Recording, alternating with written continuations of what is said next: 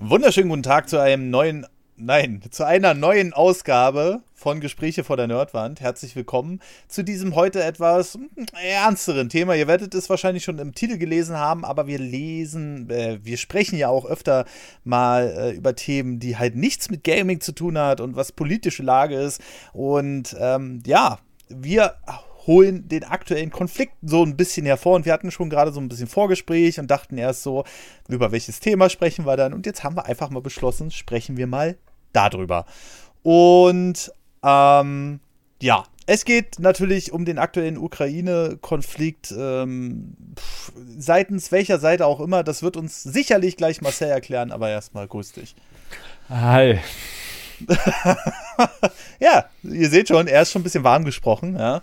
Und ähm, wir haben gerade schon über so ein paar Themen gesprochen. Ich bin jetzt äh, so ein bisschen indirekt auch so, so ein bisschen involviert äh, durch meine Freundin, die ähm, viel mit der Ukraine zu tun hat, aber auch ähm, zwar selbst aus Belarus stammt, aber trotzdem viele Leute daher kennt. Und ähm, ja, äh, polnische Grenze ist ja jetzt auch gerade so, dass viele Ukrainer gerade da ähm, rüber auch dürfen. Also die, Pol äh, die Polen nehmen die Ukrainer ja jetzt gerade auf, inklusive Haustiere sogar. Ähm, und ja, da war sie halt auch zwölf Jahre und deswegen ähm, ist es gerade spannend zu sehen, äh, wie sich das entwickelt und ich kann so ein paar Anekdoten auch erzählen aus jetzt meiner privaten Umgebung und was wieder der Zusammenhalt ist und so. Aber wir wollen natürlich auch ein bisschen die Hintergründe verstehen und das ist natürlich Marcel jetzt wesentlich besser drin äh, als ich. Ich habe da ja so gut wie gar keinen Plan, ähm, was jetzt abgeht und warum und weshalb.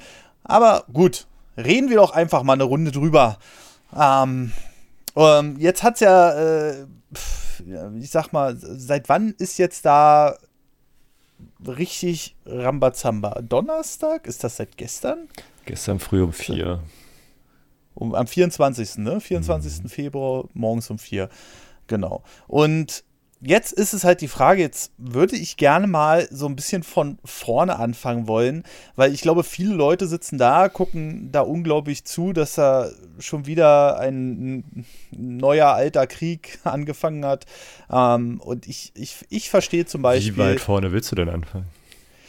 Äh, ja, das ist halt die Frage, ne? Also, äh, vielleicht ab dem Punkt, was den gerade ausschlaggebenden gibt, warum da jetzt schon wieder die Bomben fliegen. Also, äh, also ich, ich sitze dann immer so davor und ich denke mir immer so, also ich bin ja absolut sowieso dagegen, äh, in irgendeiner Weise Gewalt anzuwenden und schon in so einem Umfang. Ähm, und ich will es aber irgendwie, naja, verstehen. Also es ist, es stößt einfach auf Unverständnis bei mir, warum man in sowas in irgendeiner Weise jetzt ähm, solche Tatsachen vollziehen muss, sag ich mal. Und äh, ja, vielleicht kannst du, du mich und ja auch einige Hörer ja aufklären dazu. Also ich weiß jetzt nicht, warum es jetzt aktuell schon wieder so weit kommen musste. Und ja, viele Hörer auch nicht, glaube ich. Da ist dann auch wirklich, also wie weit wollen wir zurückgehen? Also ähm, zu den Maidan Protesten, Annexion der Krim oder noch weiter zurück. Zur Sowjetzeit. Ja. Also die Ukraine war ja mal ähm, sowjetischer Staat. Mhm. Bis sie in den 90ern die Sowjetunion zusammengebrochen ist und sich daraus viele neue Staaten, mehr oder weniger neue Staaten gebildet haben. Die wurden ja irgendwann eingemeindet in die Sowjetunion. Mhm. Josef Stalin ist übrigens Ukrainer gewesen. Oh, okay. Und ähm, ja, jetzt könnte man annehmen, dass die eine Beweggrund vielleicht ähm, von Putin ist, die Ukraine heim ins Reich zu holen, wie man das vielleicht als Deutscher sagen könnte. Mhm. Äh, mit einem leichten Geschmack. Ähm, lustigerweise oder auch unlustigerweise, aber wenn man es zynisch nehmen möchte, lustigerweise, ähm, gibt es ja unheimlich viele Parallelen zu 39 oder die Zeit davor, besser gesagt. Hm, hm. Man kann sich angucken, wie. Also Hitler-Deutschland hat ja damals auch unheimlich Bock auf Krieg, mehr oder weniger. Also auch da war die Kriegsmüdigkeit der Deutschen relativ hoch. Hm. So wie jetzt auch die der Russen.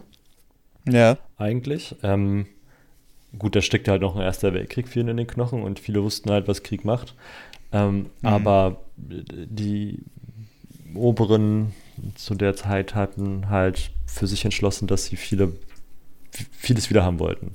Und die mhm. erste Geschichte, die damals war, war das Sudetenland, was die äh, Nazis sich unter Umständen gewaltsam holen wollten und haben auch da unheimlich viel provoziert. Und da gab es dann auch die Münchner Sicherheitskonferenz, so wie es die jetzt auch gab. Ja. Ähm, und dann hieß es ja, wir holen uns das Sudetenland, entweder hier gibt es das oder wir holen uns das. Und dann gab es auch damals eine Volksabstimmung und die meisten haben gesagt, wir wollen äh, heim ins Reich. So. Hm. Österreich war ähnlich, aber da war die Sache, oder nicht ähnlich, also da musste keine Waffen sprechen, sondern da war halt dann nur Anschluss.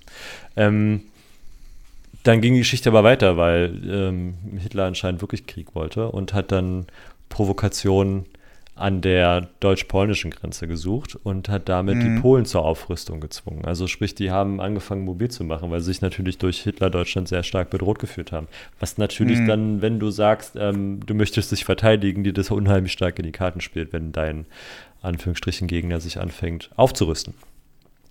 Ähnlich ist es hier auch. Wir hatten ähm, in der Jetztzeit ähnliche Konstellation wie damals, wenn man das vergleichen möchte. Aber wir können halt noch zurückgehen zu den Maidan-Prozessen, äh, Maidan Maidan-Protesten. Ähm, und da war das so, dass ja die Ukraine sich überlegt hat, mehr Richtung Westen zu gehen. Aber die ukrainische Regierung sollte ein ähm, Abkommen unterzeichnen, um näher an die Europäische Union zu gehen. Mhm. Hat es aber verschoben und damit wuchsen die Proteste innerhalb des Landes, weil viele Ukrainer halt mehr Richtung sich Richtung Westen orientiert haben als Richtung Russland. Ja. Ähm, und dann gab es halt diese großen Versammlungen am, am Maidan. Viele von euch haben die Bilder vielleicht noch im Kopf mit diesen großen Feuern und ähm, irgendwann ja dann auch ziemlich gewalttätig, was da passiert ist. Dass ja. dann halt die ukrainische Regierung dann auf ähm, Ukraine hat schießen lassen. Hm. Und war ja sehr, sehr wirr und sehr aufregend zu der Zeit. Ähm, ja, ja. Der Machthaber damals, wie hieß er doch gleich? Äh, äh, so eine Frage brauchst du mir nicht stellen. da bin ich ja völlig raus. Mhm. Ähm, ja, Janukowitsch, glaube ich, der, ähm, nachdem die Proteste und auch die Gewaltanwendung, also irgendwann haben die sich natürlich angefangen, so ein bisschen zu wehren, auch die Protestierenden, halt mit ihren, also mit dem, was sie hatten. Ähm, aber man hat halt abgesehen, dass die Sache da jetzt nicht so, nicht so gut wird. Mhm. Äh, und der ist dann Richtung, Richtung Moskau, Richtung ähm, Russland abgehauen und hat sich von den Russen rausbringen lassen. Mhm aus der Ukraine. Und für die Russen war das damit aber noch nicht durch. Hm, wer hätte es gedacht, ja. Ähm, sondern dadurch, dass der Präsident von der Ukraine quasi ohne, ohne Amtsenthebungsverfahren aus dem Amt mehr oder weniger verschwunden ist, war das für die, für die Russen ähm, quasi sowas wie eine illegale Machtergreifung. Oh ja, schön. Und das war dann einer der Gründe, warum sie sich auf die Krim gestellt haben. mm. Über Nacht mit den grünen Männchen. Das war ja auch eine große Aufregung. Das ist ja dann, da sind ja dann ähm, Truppen auf die, Ukra auf die Krim gelaufen. Mm. Ohne Hoheitszeichen. Ich weiß nicht, ob du dich daran noch erinnern kannst. Ähm, naja, also das von der Krim habe ich auch nur beiläufig mitbekommen und auch von dir eher so aus Erzählungen. Ähm, ich weiß nur, dass was ich fest, damals schon festgestellt habe, meistens löst so ein Krieg offensichtlich immer eine Sache mit einer Person aus, habe ich den Eindruck. War da nicht auch irgendwie was äh, Erster oder Zweiter Weltkrieg, weil irgendein General erschossen wurde? ähm, Thronnachfolger. ja, gut. ja, General, Thronnachfolger. ja, gut, also die, wir können auch gerne den Anfang machen, Erster Weltkrieg.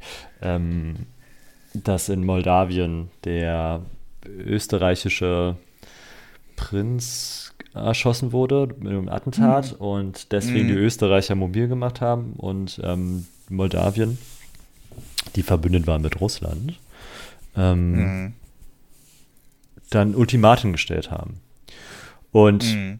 die Deutschen, also das deutsche Reich damals, äh, war verbündet mit, äh, also die waren alle ja irgendwie miteinander verbunden. Also wir haben die Ja, Achsenmächte Österreich, Österreich, Ungarn und ähm, Mhm. Preußen, der Deutsche Bund, äh, also das Deutsche Reich Mhm. und ich glaube Italien äh, und die Türkei, wenn ich mich recht erinnere. Da kann ich mich jetzt aber auch irren, dass die im Zweiten Weltkrieg mit uns verbündet waren. Ähm, die waren wir und wir, ähm, die waren miteinander verbündet und die Moldawien war mit Russland verbündet und Russland war mit Frankreich verbündet und Frankreich war mit Großbritannien verbündet und die waren mit Amerika verbündet. Das ist jetzt mal relativ einfach zu umstricken. Mhm. So. Mhm. Ähm, und da war das so, dass die Österreicher halt den Moldawiern ein Ultimatum gestellt haben, in der Form, dass, ich weiß gar nicht mehr, Betriebsgebietsansprüche äh, oder halt, dass sie dann die Schuldigen raus, wenn sie es nicht machen oder dann zu stehen, dann ähm, laufen sie halt ins Land ein. Und Mhm. das Deutsche Reich hat dann den, man sagt Blanco, äh, eine Blanko-Vollmacht gegeben. Also hat gesagt, wenn Österreich in den Krieg zieht, ziehen wir mit Mhm. unter allen Umständen. Und äh, so kam es ja dann auch. Also, dass Österreich, äh, Moldawien, glaube ich, war es, den Krieg erklärt hat. Daraufgehend hat Russland Österreich den Krieg erklärt. Die Deutschen haben Russland den Krieg erklärt. Darauf haben die Franzosen den Deutschen den Krieg erklärt. Naja, der Rest ist so ein bisschen Geschichte. Ähm, Mhm. Und daraus sind dann halt diese sehr interessanten. Am Anfang war es ja keine Stellungskriege, aber dann irgendwann.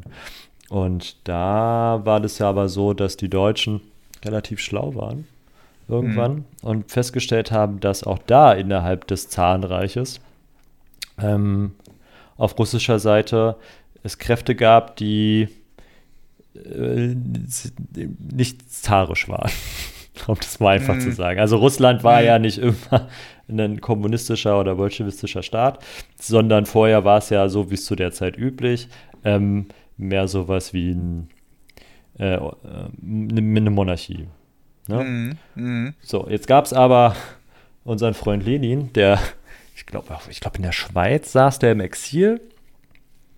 Dann kamen die Deutschen und haben gesagt, hey, jetzt, jetzt kommt eine große Stunde. Haben den in den Zug gesetzt, Richtung, Richtung Russland gefahren. Wir haben ihn noch ein bisschen mit Geld und ähm, Equipment ausgestattet. Dann hat er da seine Bolschewiken um sich geschart. Und hat er eine Revolution, die Novemberrevolution, in, in Russland angefangen. Dadurch ist das russische Heer zusammengebrochen und die russische Bedrohung existiert. Also dann wurde halt irgendwann relativ zügig, glaube ich, Waffenstillstand vereinbart auf der Ostfront. Und damit konnte die, ähm, die Achsenmächte sich dann auf der Ostseite zurückziehen, also die, die Kriegsanstrengung zurückfahren und konnten dann Mhm. weitaus mehr Material Richtung Westen fahren. Und deswegen ist der Krieg dann halt auch so verlaufen, wie er verlaufen ist. Der war am Anfang gar nicht so statisch. Es war alles relativ zügig auch. Ähm, Mhm.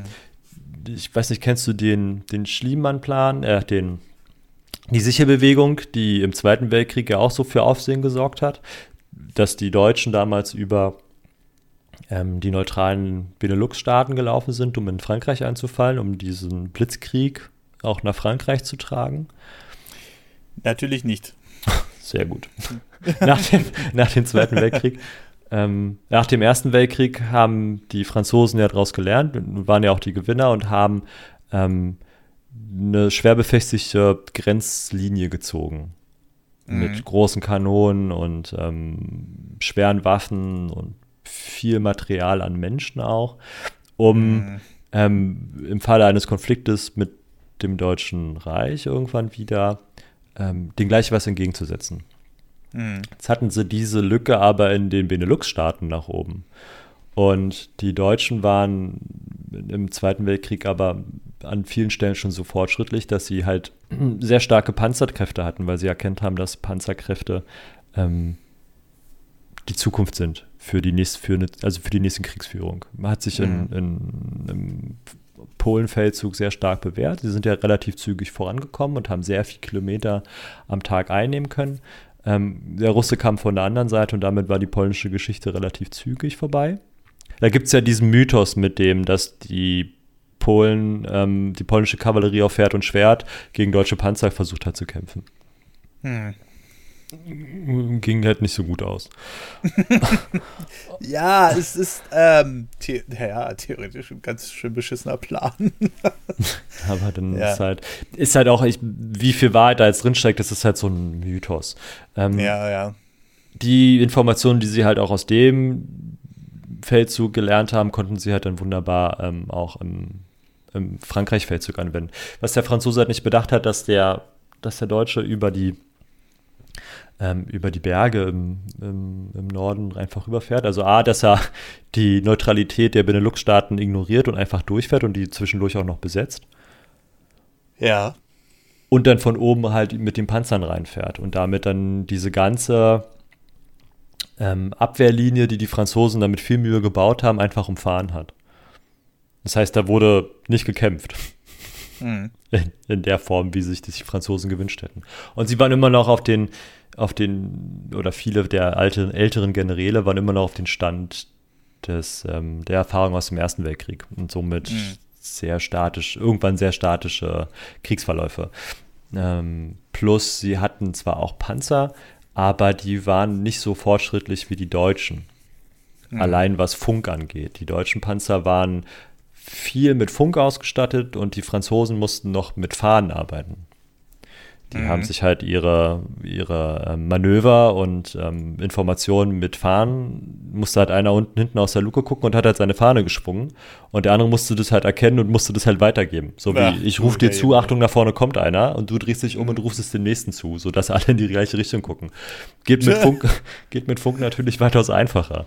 Ähm, ja. Und schneller vor allem.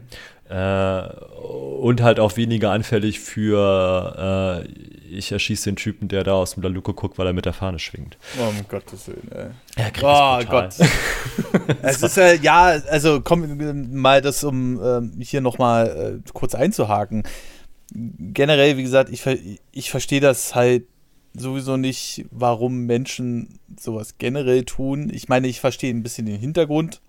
Es gibt Konflikte, äh, die man eventuell schon versucht hat zu verhandeln oder sonst was, aber am Ende geht es dann halt nur noch mit Waffengewalt, wo ich dann denke, okay, wir sind keinen Schritt weiter, so gefühlt jedenfalls. Eigentlich ja schon. Also wenn du dir überlegst, ähm, vor dem Ersten Weltkrieg oder besser noch vom, mhm. vom Zweiten, erst nach dem Zweiten ist ja die, die ganze Dimension dieses Nie wieder Krieg. Aber alles, was davor war, war Krieg einfach nur ein, ein weiteres politisches, Entschuldigung, ein weiteres politisches Mittel. Mhm. Es war halt ein Druckmittel. Und wer die größere Armee hat, der hatte auch mehr zu sagen. Und es war für viele einfach, ähm, ja, es ist politisches Werkzeug gewesen.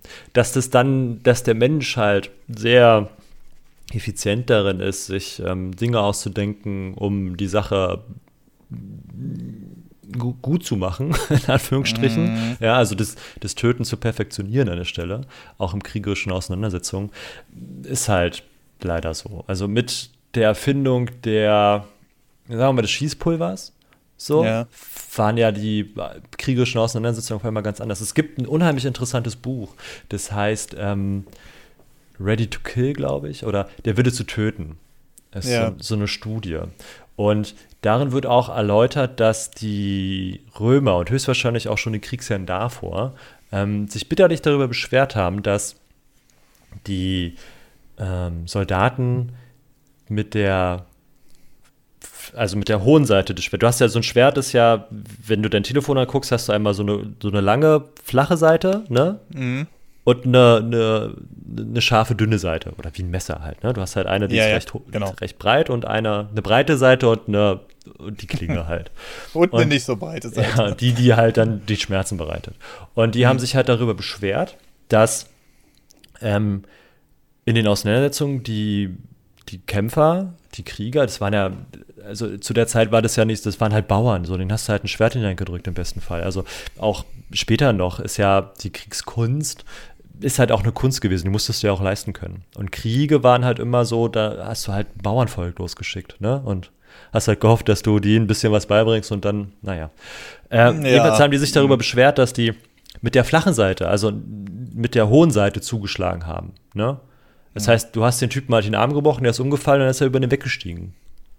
Mhm. Der ist nicht hin und hat den nochmal abgestochen. So. Ja, ja. Das ist halt so ein, so, ein, so ein Fernsehding und so ein Romanding, dass die da alles niedermetzeln und außer es wurde viel Hass gemacht. Aber die meisten hatten überhaupt gar kein Interesse daran denen gegenüber. Du hast, du siehst ja auch die Angst. Also wenn einer Panik hat, ähm, und der Mensch ist nun mal ein mitfühlendes Wesen, also zumindest die meisten von uns. Ja, auch wenn die mhm. Nachrichten man immer das Gefühl hat, die suggerieren was anderes. Aber sobald der Mensch, ähm, wie man so schön sagt, das Weiße in den Augen des anderen sieht und halt mhm. auch die Emotion wahrnimmt, ist er gar nicht mehr bereit dazu, demjenigen jetzt wirklich ähm, den Kopf einzuschlagen. Was ja auch eine natürliche Reaktion ist. Ja, du willst es ja auch nicht. Also. Ja, also das ist es halt gerade, ne? Und gerade in so einer Auseinandersetzung ist es manchmal auch einfach nur Schwein, dass du nicht umfällst, so, ne? Abgesehen mal davon, um da mal ganz kurz ja. jetzt äh, einzuhaken, ähm, was bringt es den Einzelnen da auf dem Feld zu töten? Weißt du, außer, also ich, da, ich verstehe, dass es in der, in der, in der Notwehr ähm, äh, passiert. Ähm, und sicherlich gibt es dazwischen auch Leute, die dann gerne. Du darfst dich nicht vergleichen. Du darfst also, du musst aufpassen, dass du jetzt nicht deinen Standpunkt, den du heute hast, mit mhm. dem vergleichst, wie sie, sagen wir mal, vor 1000 Jahren waren oder vor 2000 Jahren. Da gab es mhm. Lehnsherren. Da bist du losgelaufen und warst eigentlich Eigentum des Menschen, dem dieses Land gehört. Mhm. mhm. Und der hat gesagt, ja. du, siehst morgen Krieg. Machst du nicht, bist du tot. ja, dann hänge ich dich ja. halt auf als warnes Beispiel. So, also. Ja, also ja, das ist richtig. Der freie Wille oder das freie Handeln, so wie wir uns das heute wünschen oder haben, das ist ja äh, auch ein relativ junges Konstrukt. Ja, so. Ja.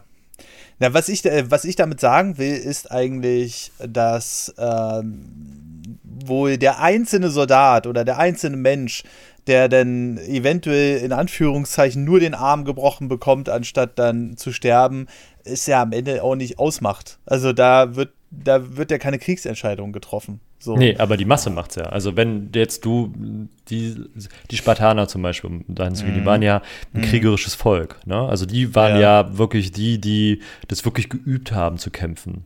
Mm. So, und wenn die halt loslaufen, so, das ist halt ihre scheiß Arbeit. Ja. ja. Und ähm, die laufen halt und die ruppen das halt weg. Und wenn du dann halt drei davon hast oder 3000 davon hast, oder von mir aus auch 300, mhm. äh, ähm, ja. Äh, die halt ah, nicht mit der, mit der stumpfen, sondern mit der scharfen Seite zuhauen. Ähm, mhm. Und das halt auch können, ja, dann ist es schon sehr kriegsentscheidend. Dann ist natürlich äh, so wie in allem. Also, wenn du in einer Firma arbeitest und jeden Tag äh, eine Tasse drückst, ja, Mhm. ist dein Mehrwert für die Firma jetzt vielleicht nicht ganz so herausragend. Aber in Kombination mit den anderen Arbeitskräften, die es dann noch gibt in dieser Firma, ist es vielleicht schon wieder sehr wertvoll, was du da tust. Ja. Und so ist es halt in der kriegerischen Auseinandersetzung auch. Also da ist natürlich die Einzelleistung der meisten Soldaten jetzt nicht ganz so hoch. Mhm. Aber in Kombination von allen Mhm. Es ist natürlich wieder kriegsentscheidend, wie man so schön sagt. Und um jetzt noch mal weiterzufahren, ähm, der Wille zu töten, äh, wie gesagt, die Römer haben sich schon darüber aufgeregt und die Griechen ist wahrscheinlich auch schon und alle anderen Nationen. Mhm. Und als das Schießpulver eingeführt wurde ähm, und dann die Musketen existierten, die haben in, den Bürgerkriegen oder auch auf europäischen Schlachtfeldern haben sie Musketen gefunden. Das waren ja noch Vorderlader damals. Ne? Das heißt, du mhm. hast halt dir in, in aberwitzigen Reihen gegenübergestanden, auf offenem Feld. Ja? Wenn du mhm. das anguckst jetzt, also wenn du überlegst, wie die Krieg geführt haben, festet dir einen Kopf. Aber so war das halt damals. Die haben halt auch in, in alle Himmelsrichtungen geschossen. So. Das war vielleicht nicht immer ganz so zielgerichtet, aber da war das halt auch so, dass die ähm, entweder haben die gar nichts reingemacht, das ist halt nur pufft, aber das sind dann Erzählungen. Aber sie haben halt Musketen gefunden, wo halt drei, vier, fünf Kugeln drin steckten. Hm. Da war das halt so, die haben halt sich gegenüber gestanden, ja. haben halt ihre, ihre Dings da gestopft, haben sich hingestellt, haben Puff gemacht. Der Typ, der aber kein, der das nicht wollte, hat einfach nur hingehalten. dann mm. hat sie auch verzogen, dann haben sie wieder gestopft, wenn du nicht umgefallen bist, ja. Oh Gott, ey. Das ist, das ist schon so, Alter, da, da, da will ich mir in die Hose scheißen, weil du weißt ja nicht, ob du in der Sekunde jetzt tot bist oder der ja. Typ da dir gegenübersteht, äh, sich sagt, nee, habe ich keinen Bock drauf, weißt ja. du, so, äh, ja. um Gottes Willen, ey. Ja, jedenfalls haben sie dann halt Musketen gefunden, da waren drei, vier, fünf Murmeln drin, so, weil der halt einfach keine Lust hatte zu schießen. Und davon haben sie nicht nur eine gefunden, sondern halt wirklich viele. Also der Mensch ist eigentlich nicht bereit dazu. Das nächste mhm. ist, dann haben sie sich die Frage gestellt, jetzt sind wir in die modernen Kriege angekommen, haben sich die Frage gestellt, warum es so wenig ähm, Macken gab im zweiten, nach dem Ersten Weltkrieg. Mhm. Im Ersten Weltkrieg und auch im Zweiten Weltkrieg noch. Ähm, die haben Schäden davongetragen, psychische, aber meistens mhm. durch diese ewigen Bombardements oder halt ähm, im ja. Zweiten Weltkrieg durch dieses andere Elend, was da entstanden ist, vor allem an der Zivilbevölkerung. Aber in den kriegerischen mhm. Auseinandersetzungen ähm, war das so, dass die auch im, im, Ersten Weltkrieg noch ein bisschen krasser als im Zweiten.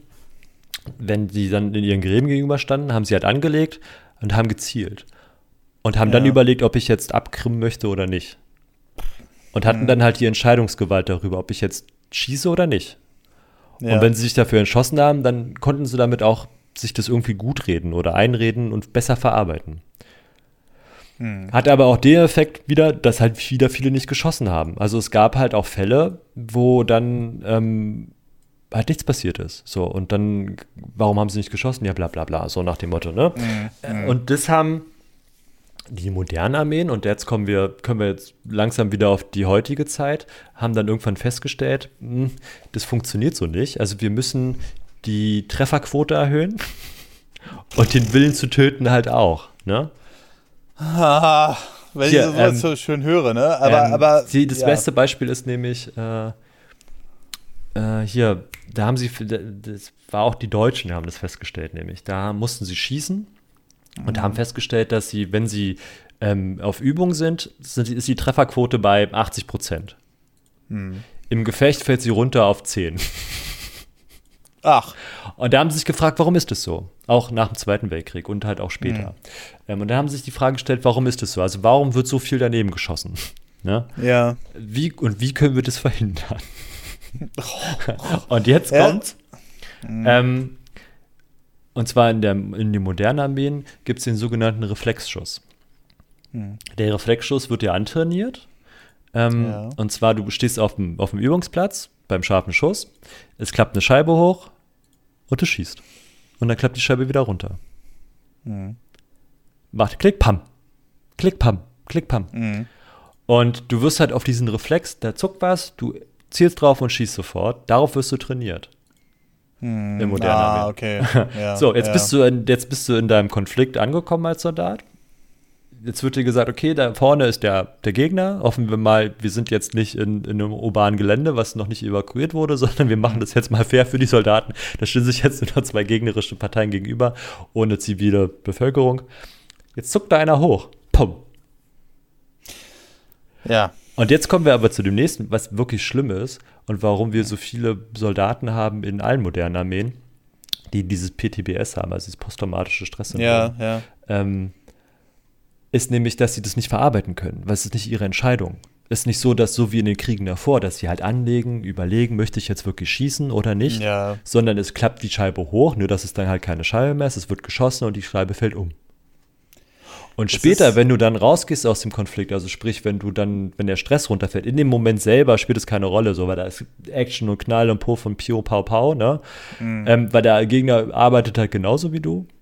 Mhm. Ähm, aber wenn du dann zurück bist, also du schaffst es dann aus dem Konflikt raus oder die Situation ist beendet und du hast dann Ruhe mhm. irgendwann, dann fängt dein Kopf an zu arbeiten und dann wird es übel.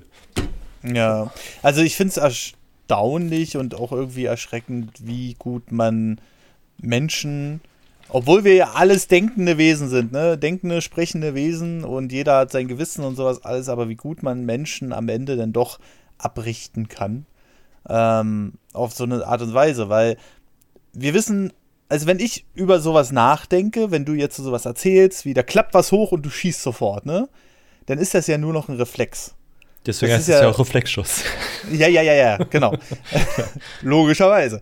Aber, ähm, und das macht es ja so gefährlich, weil äh, das, was du ja gerade schon erklärt hast, die Leute ähm, achten dann nicht mehr drauf, was es ist, sondern da löst dann der Reflex aus, da bewegt sich was, ich schieße drauf und dann passiert es natürlich haufenweise, dass dann Leute aus der eigenen Armee umgeschossen werden. Gutes Problem hattest du schon früher. Also und jetzt ist es auch noch so, dass ja alle Armeen dieser Welt auch noch Tarnmuster tragen in irgendeiner Form. Also Friendly mhm. Fire ist schon immer Bestandteil vor allem moderner und ähm, unheimlich dynamischer hm. Einheiten. Also im Stellungskrieg sieht die Sache relativ einfach aus. So, ja. das schießt halt in deinem Graben und weiß alles, was dir, was von vorne kommt, kann nur schlechter Freund sein, ja. Es mhm. funktioniert halt nicht. Ich meine, deine Front geht halt nach links und nach rechts, so. Ja, ja. Die Wahrscheinlichkeit, dass Freunde in großer Anzahl auf die Zuge rankommen, ist eher selten. Ähm, aber in dynamischen Kriegen oder in dynamischen Schlachtfeldern passiert es immer, dass du Friendly Fire hast. Also das gehört dummerweise auch mit zum Krieg dazu. Hm. Ja, klar, logischerweise. Ähm, aber es ist ja eigentlich auch, ich will nicht sagen egal, aber am Ende stirbt ein Mensch. So, ob der jetzt von der feindlichen Armee ist oder von, also ich, ich setze dieses feindlich mal in ganz großen Anführungszeichen, weil die meisten Leute, die da hingeschickt werden, die haben halt ihre Ausbildung bekommen und ähm, gehen wahrscheinlich nicht da rein und sagen, das ist jetzt mein Feind, sondern äh, machen einfach ihren Job. So, und ähm, deswegen äh, betone ich das hier nochmal, weil ob da jetzt ein feindlicher äh, Soldat stirbt oder dein eigener, äh, ist beides am Ende genauso scheiße. Natürlich hat man nochmal eine Verbundenheit. Ich will auch gar nicht wissen, wie viele Leute einfach ihre besten Freunde in der Zeit umgenietet haben. Ähm, und das äh, macht natürlich auch nochmal einen anderen Eindruck auf, auf den Menschen. Das geht aber noch weiter. Also es gibt ähm, im Vietnamkrieg hm. gab es das Fragging. Ja. Weißt du, was das Fragging ist? Nee, ich kenne Fragging nur, äh, um äh, irgendwas aus dem Erdboden rauszuholen. Ja, oder also bei Counter-Strike heißt die HE-Granate auch äh, Frag-Granate. Frag-Granate. Also, ja, ah, Frag. Daher also Frag ist halt Ah, die Explosionsgranate, so, also ja, die Handgranate. Ja, ne? ja. Und im ähm, Vietnamkrieg gab es das Fragging, weil Fragging ähm, nicht nachgewiesen werden konnte. Ah. Und zwar passierte das immer genau dann, wenn Vorgesetzten ähm, einen unheimlich großen Eifer hatten und mit ihren Mannschaften nicht besonders gut mm. umgingen. Toll. So, das heißt, wenn sie halt verheizt haben, so, dann kann es mhm. halt auch mal passieren, dass dann in dein Zelt eine Granate reinkullert abends. Was? Wie? Warum? äh. Ja, pass auf. Also, wenn ich jetzt, ich bin jetzt Mannschafter, ja. Also es gibt ja unterschiedliche ja. Dienstgrade in jeder Armee. Mannschaften sind halt, in Anführungsstrichen, das Fußvolk, dann gibt es Unteroffiziere oder Gruppenführer, die halt mhm. diese, die ja die befehligen. Die mhm. haben über sich, ähm, bei uns sind es dann die Feldwebel die halt dann, also du hast halt den Mannschafter, die Mannschaft ja. ist in der Gruppe verbunden, die hat einen Gruppenführer. Ja. Und die Gruppen ja. sind im Zug. Die haben einen Zugführer. Und die Züge sind aufgegliedert in Kompanien und die haben Kompanieführer. Und Kompanien sind aufgegliedert in Bataillon. Und die haben Bataillonsführer. Und die sind aufgegliedert in Division und die haben Divisionsführer. Also du hast halt immer wieder Befehlswege nach unten, ne? Ja, ja. So. Wenn jetzt mein Gruppenführer sich denkt, oh mein Gott, ich bin unheimlich stark motiviert und schickt meine Jungs immer in die Scheiße. Mhm. Und fallen ständig neben dir, fällt irgendeiner um. Und dann wird die Gruppe wieder aufgestockt, oder von mir ist auch der Zug, ähm, weil du halt immer in, in so dumme Situationen geschmissen wirst. Und irgendwann bist du ja auch kriegserfahren genug, dass du halt sagst, so, ach, wenn wir da jetzt reinlaufen, dann sieht das eher schlecht für uns aus. Und dann, wir machen das aber, weil ich das will. und ich bin ja. der Vorgesetzte. Ähm, dann kam es halt vor, dass dann der Schuss nicht nur von vorne, sondern auch von hinten kam. Blöd ist halt, dass der Gegner manchmal mit anderer Munition schießt als du und dass man dann sowas nachweisen kann. Mhm. Dass du den halt kaltblütig erschossen hast. Ähm, mhm. Was bei einer Granate schier unmöglich ist. Ja. So, und deswegen, ähm, damit der dich halt nicht äh, verheizt, ähm, wurde er dann halt äh, verheizt. Oh, Gott, ey. Ja, Krieg ist scheiße. Das, so bringt halt immer das Schlechte den Menschen zum Vorschein. Und deswegen will ich jetzt mal zu dem, also wir zu dem aktuellen mal, Konflikt kommen, ja. Genau, wir, wir, wir kommen jetzt mal zum aktuellen Konflikt und warum das schon wieder so ausarten muss. Und ähm, sonst könnten wir ja wahrscheinlich noch über 30 Jahre Kriegsgeschichte reden. Gut, okay, dann fangen wir an. Also Brudervolk, Ukraine, Russland. Ähm, die russische oder die ukrainische Bevölkerung hat unheimlich großen russischen Anteil. Ja. So, nach dem, nach dem Maidan Protesten und den Auseinandersetzungen mit der damaligen prorussischen Regierung ähm, mhm. und den Sturz dieser und der prorussischen Regierung nach Flucht nach Moskau ähm, haben die Russen gesagt, wir müssen ähm, unsere Leute auf der Krim beschützen und haben die Krim annektiert. Danach haben sie ein Referendum gemacht, was pro-russisch ausfiel, Überraschung, Überraschung. ich weiß gar nicht warum. Kann man sich die Frage ja. stellen, wie, wie frei die Wahlen waren oder halt auch nicht. Ähm, ja. Jedenfalls wurden die halt dann eingenommen und halt annektiert, äh, mhm. was ja völkerrechtlich immer noch nicht so ganz akzeptiert und anerkannt ist. So, mhm. gleichzeitig gibt es aber auch pro-russische Gebiete, Gebiete an der ukrainischen Grenze zu Russland, im Donetsk und im, oh, ich will mal, wie heißt das andere, irgendwas mit Hill, ähm, Luhansk. So. Mhm. Die zwei Orte haben gesagt, ja, wir haben aber auch keine Lust mehr, ukrainisch zu sein und haben zu den Waffen gegriffen und haben quasi, nennen wir es Bürgerkrieg, angefangen mit Unterstützung von russischen Urlaubern. Ähm, die, warum auch immer, dann in Uniform kamen, aber sie waren ja keine russischen Soldaten, sondern sie waren halt Russen auf Urlaub in der Ukraine, die dann halt zu den Waffen gegriffen haben. So war mhm. damals die, die Aussage. Ähm, und haben damit Separatistengebiete geschaffen. Mhm. Da wurden dann Stellungen gebaut, also die Ukraine hat gesagt, nee, das ist unser Land, wir wollen es zurück. Die Separatisten mit Unterstützung der Russen haben gesagt, ja, versucht's doch. Mhm. Ähm, haben sich da immer gegenseitig beschossen wie verrückt mhm. immer mal wieder. Also seit 2014, 15 ist da halt viel Feuer und viel Sterben immer noch. Aber man bewegt sich da auf eine Pattesituation. Also die Ukraine hat jetzt nie die große Bestimmung, ähm, jetzt alles, was sie haben, auf diese Gebiete zu schmeißen. Weil sie halt mhm. auch wussten, dass wenn wir das machen, ähm, wird der Russe oder Russland darauf in irgendeiner Form reagieren. Und darauf hatten die keine Lust. Also das heißt, sie hatten dann irgendwann sich so ein bisschen mit dem Status quo abgefunden, dass die Separatistengebiete da sind, aber bis hier noch nicht weiter, so nach dem Motto. Ne? Die Separatisten mhm. hatten trotzdem irgendwie noch so ein bisschen Bock weiterzugehen und da standen halt die Ukrainer. Die Ukrainer haben versucht, immer mal so ein bisschen wieder zurückzuerobern. Dann ging es halt hin und her. Mhm. Ähm, so, nehmen wir diesen Standpunkt, der ist. Russland sagt sich, hm, naja, an sich hm. ähm, können wir eigentlich noch mehr Fakten schaffen. Da wurde ja noch ein Flugzeug abgeschossen. Ich weiß nicht, ob du dich daran noch erinnerst. MH17, ähm, was ja auch für große Aufregung gesorgt hat, 2014. Ja, wegen so einer, so einer Wärme. So, war das 2014 schon wieder? Mhm. Alter, immer noch, wir sind immer noch 2014. Also 2014 war in der Ukraine halt richtig was los, ne? Ach, krass. Also, ja, aber wenn ich immer so eine Daten höre, denke ich so, scheiße, ist das schon wieder lange her, weil das kommt mir vor wie, Ach, als wäre es vor, ja, als wäre es vor drei oder vier Jahren gewesen, so. Also, hm. ähm, 2014 ist ja schon wieder echt krass. Aber gut, äh, ja, na klar, sagt mir was. Ja, ist, äh, das war da so äh, ein Flugzeug, ähm, was von so einer Wärme oder zielsuchenden Rakete ja, abgeschossen. also das, die Burg ist halt richtig, also ist eine heftige Waffe. Also es ist halt ein Flugabwehrgeschütz, Flugabwehrrakete, die fliegt halt ja. hin und macht dann, wenn sie in der Nähe ist, macht sie und mhm. äh, schießt halt unheimlich viele Schrapnelle. Also alles, was sie beschießt, fällt halt auch vom Himmel. So, du kannst dich dagegen. Mhm. Also wenn, wenn sie schafft, da nicht ranzufliegen, hast du halt echt ein großes Problem. Mhm. Okay. Und die hat halt Malaysia Airline Flug 17 halt damals abgeschossen. Boom. So. Und dann war halt die Frage, wer hatte dieses Flugzeug jetzt abgeschossen? Waren es die Separatisten mit der Waffen von Russland oder war es die Ukraine? Und da ging es ja hin und her und hin und her. Und die Welt hat eigentlich gesagt, es waren die Separatisten mit dem russischen Dings. So. Aber theoretisch mhm. haben beide die Militärtechnik. Deswegen mhm. wurde das nie so richtig aufgeklärt. Ähm, mhm. Gut. Die beschießen sich da halt jetzt die ganze Zeit bis 2015. Ähm, dann gibt es Minzer Abkommen 1 und 2. Da wird versucht, da ein bisschen Frieden in die Nummer zu bringen und auch Waffenstillstände zu fordern, die immer wieder unterlaufen werden. Mhm. Ähm, um das jetzt abzukürzen, ziehen wir jetzt mal auf Ende 2020, 2021 zu.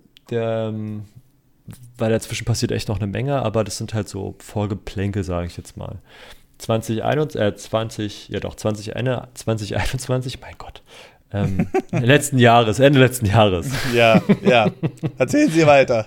ähm, hat Russland entschieden, wir machen jetzt Übung in der Nähe zur Ukraine, zur ukrainischen Grenze. Mhm. Also quasi vor den Separatistengebieten und hat halt unheimlich viele Truppen zusammengezogen. Das habe ich auch mitbekommen, ja. Und genau. denke so, hm, Übung. Hm, ja, ja okay. mit Übung fangen immer Kriege an, lustigerweise. Mhm. Hinter Übung kannst ja. du nämlich immer, macht die, macht die Europäer aber genauso. Ne? Ja machen die Amerikaner, die fahren durchs Schwarze Meer, die Amerikaner machen das vor anderen Ländern, mit denen sie Konflikte haben. Das ist auch so ein bisschen Schaulaufen. Also so eine Übung setzt Nachbarländer immer, also gerade wenn sie kein NATO-Mitglied sind, ähm, immer eine Alarmbereitschaft. Mhm. Weil aus Übung halt schnell ernst werden kann. Du kannst halt Übmunition relativ zügig austauschen und dann ist es halt scharf. So. Das ist sowieso so ein Ding. Wissen das nicht mittlerweile die ähm, ja, Kriegsführer, also ich weiß nicht, wie man die jetzt nennt, aber ähm, wenn, wenn da jetzt so jemand Übungen macht, kann man da nicht sagen, nee, ist nicht. Also hier an unserer Grenze Du kannst auf deinem, auf deinem Territorium da, also wer gibt dir denn, also welches Recht hätte ja. dann ein anderes Land dir zu sagen, was du auf deinem und Boden zu tun und zu lassen hast? Es wäre ja, so, wie wenn ich, zu, wenn ich neben dir wohnen würde und sagen würde, hören Sie mal, ähm, Herr Nerd Over News, an dieser Wand möchte ich, dass Sie kein Bild aufhängen. Mhm. Aber sehen Sie doch gar nicht, ist mir egal, ich möchte nicht, dass Sie an dieser Wand bohren. Dahinter ist meine yeah. Wand. so, ja. ja, verstehe. Ja. Ähm, und ich kann auf meinem Grund und Boden machen, was ich will. Und wenn ich das Gebiet als Truppenübungsplatz auserkoren habe, dann ist es so. Dann kannst du dagegen, kannst du gerne protestieren und es blöd finden. Mhm. Aber es ist mir egal. Ja, und verstehe. so ist es ja auch passiert. Ähm, natürlich wurde protestiert und gesagt, hey, es geht gar nicht und das ist eine Provokation und das gefällt ja. uns überhaupt nicht. Und der Russ hat gesagt, ja, aber wir machen nur eine Übung, entspannt euch. Hier passiert nichts, wirklich. easy, easy. Ähm, hm. Und zog immer mehr, immer mehr, immer mehr ähm, hm. an militärischem Material und Mensch zusammen an diese Stellen. Zufall? Ich denke nicht. Oder Chiffre? Naja, gut. Hm. ja. Ähm, gut, jetzt spulen wir wieder ein bisschen vor. Januar 22. Mhm. Ähm, die Sache wird ein bisschen konkreter. Russland sagt, ja, äh, die Ukraine äh, bekämpft wieder das Separatistengebiet und greift damit russische Bürger an. Mhm. Ähm, die, und das gefällt uns nicht. Plus die NATO ähm, muss garantieren, dass, also sie, wir ziehen uns, also wir haben die Truppen jetzt hier stehen, so nach dem Motto mhm. sind eigentlich noch in der Übung. Aber wir ziehen die eigentlich erst wieder zurück, wenn uns die NATO garantiert, dass die Ukraine kein NATO-Mitglied wird. Hm. Ohne mit der Ukraine darüber zu sprechen, im Übrigen. Ja, na klar. Ähm, und da hat die NATO gesagt, hm, ist ähm, nett, dass ihr uns das vorschreiben wollt, wen wir aufnehmen und wen nicht, aber das ist eine Entscheidung, die muss die, A, die Ukraine treffen. Mhm. Ob sie NATO-Mitglied werden möchte, ja oder nein. Und dann schauen wir mal, ob sie es wird oder nicht. Mhm. Und die ähm, Russland hat halt nur wenig Interesse daran, dass ähm, die NATO immer näher an ihre Grenzen heranrückt. Mhm. Sie fühlt sich dadurch halt bedroht, dass ähm, wir immer mehr alte Sowjetstaaten in die NATO ziehen. So. Mhm. Und das ist auch einer der Gründe für, lustigerweise, angenommen, ähm, die Russen würden die Ukraine jetzt komplett einnehmen. Ja. Ah, und sagen, das ist jetzt russisches Gebiet. Mhm. Und es gibt keine Ukraine mehr.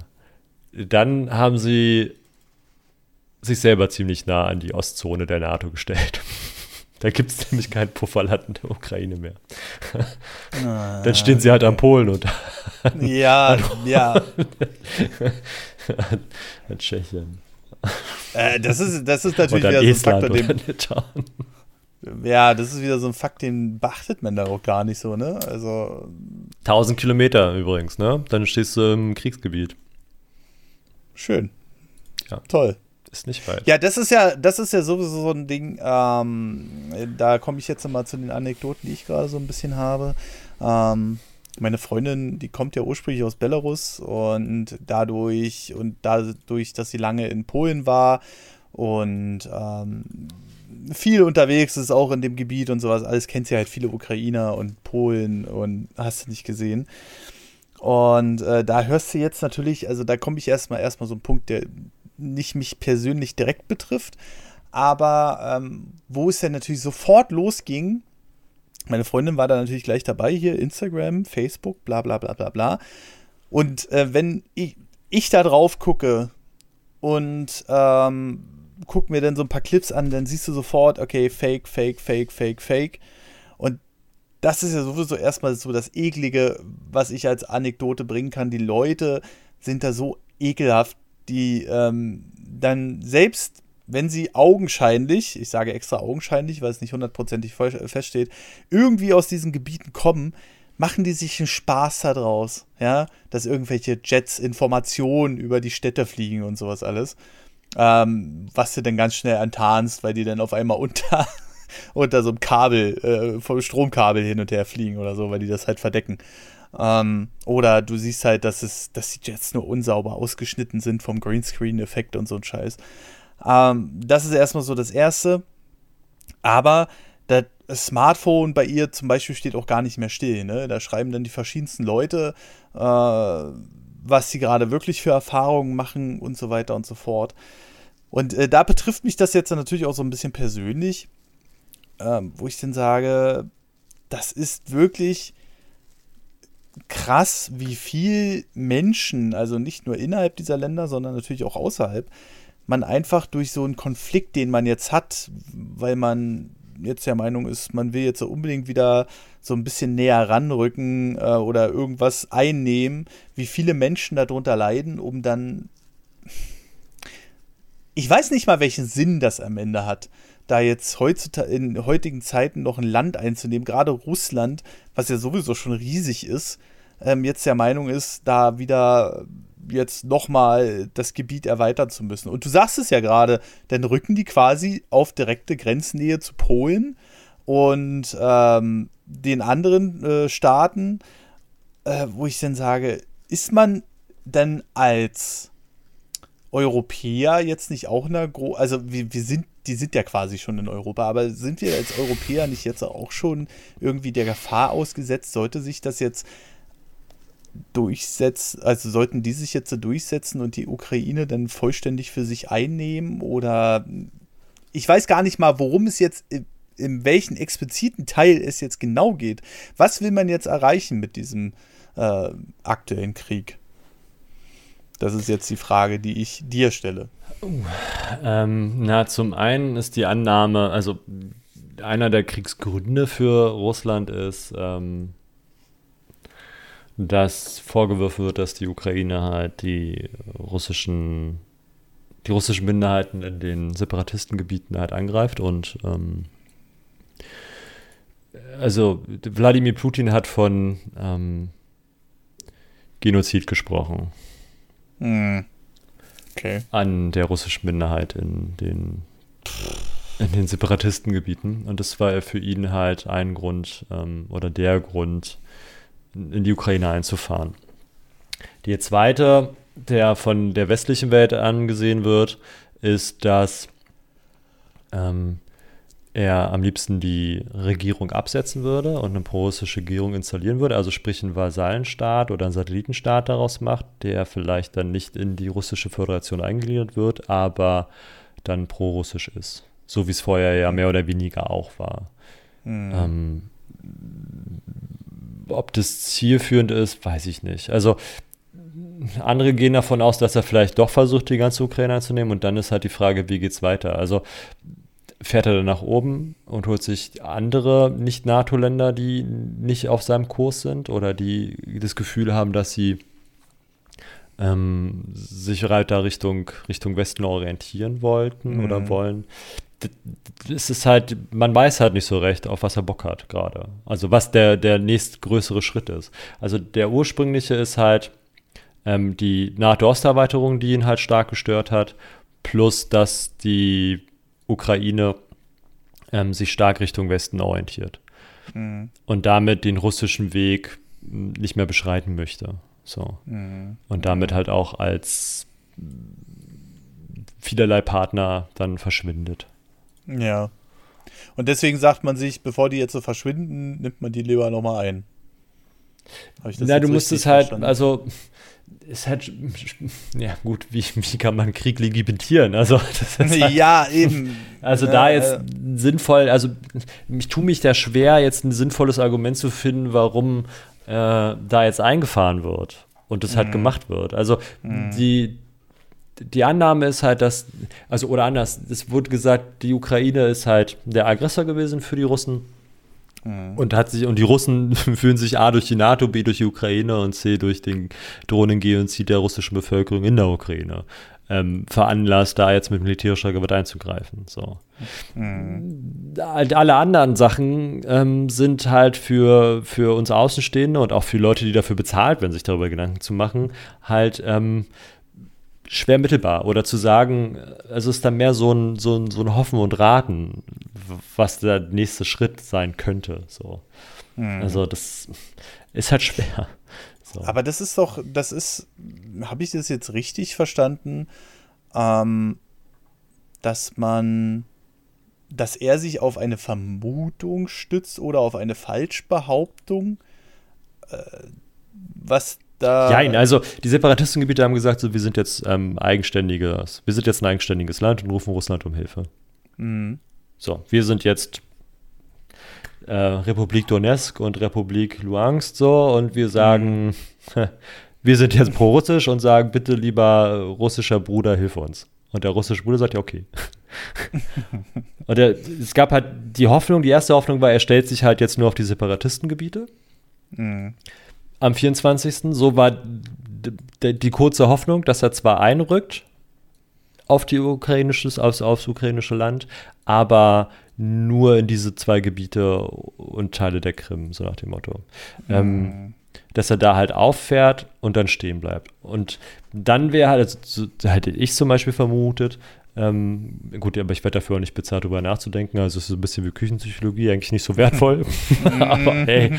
Ähm, Daher, wie du, der, der, das ist ja Podcast, wir, wir dürfen reden über was wir wollen und vermuten, was wir wollen. Also. Genau. Ähm, dass, wenn der Russe jetzt da drin steht und der Ukrainer steht ja nun in dem Graben auf der anderen Seite. Ne? Die haben ja da wirklich mhm. Gräben gezogen und sich mit Mörsern und Artillerie und Gewehren beschossen.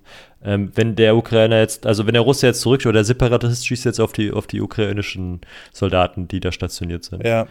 Und die schießen zurück, weil sie halt beschossen werden. So. Mhm. Und treffen jetzt aber dummerweise ein russisches Auto statt ein Separatistenauto. Dass der Russe das dann als Legitimation genommen hätte, loszufahren. Aber mhm. hat er nicht. Mhm. ist dann einfach losgefahren. Toll, super. Ja.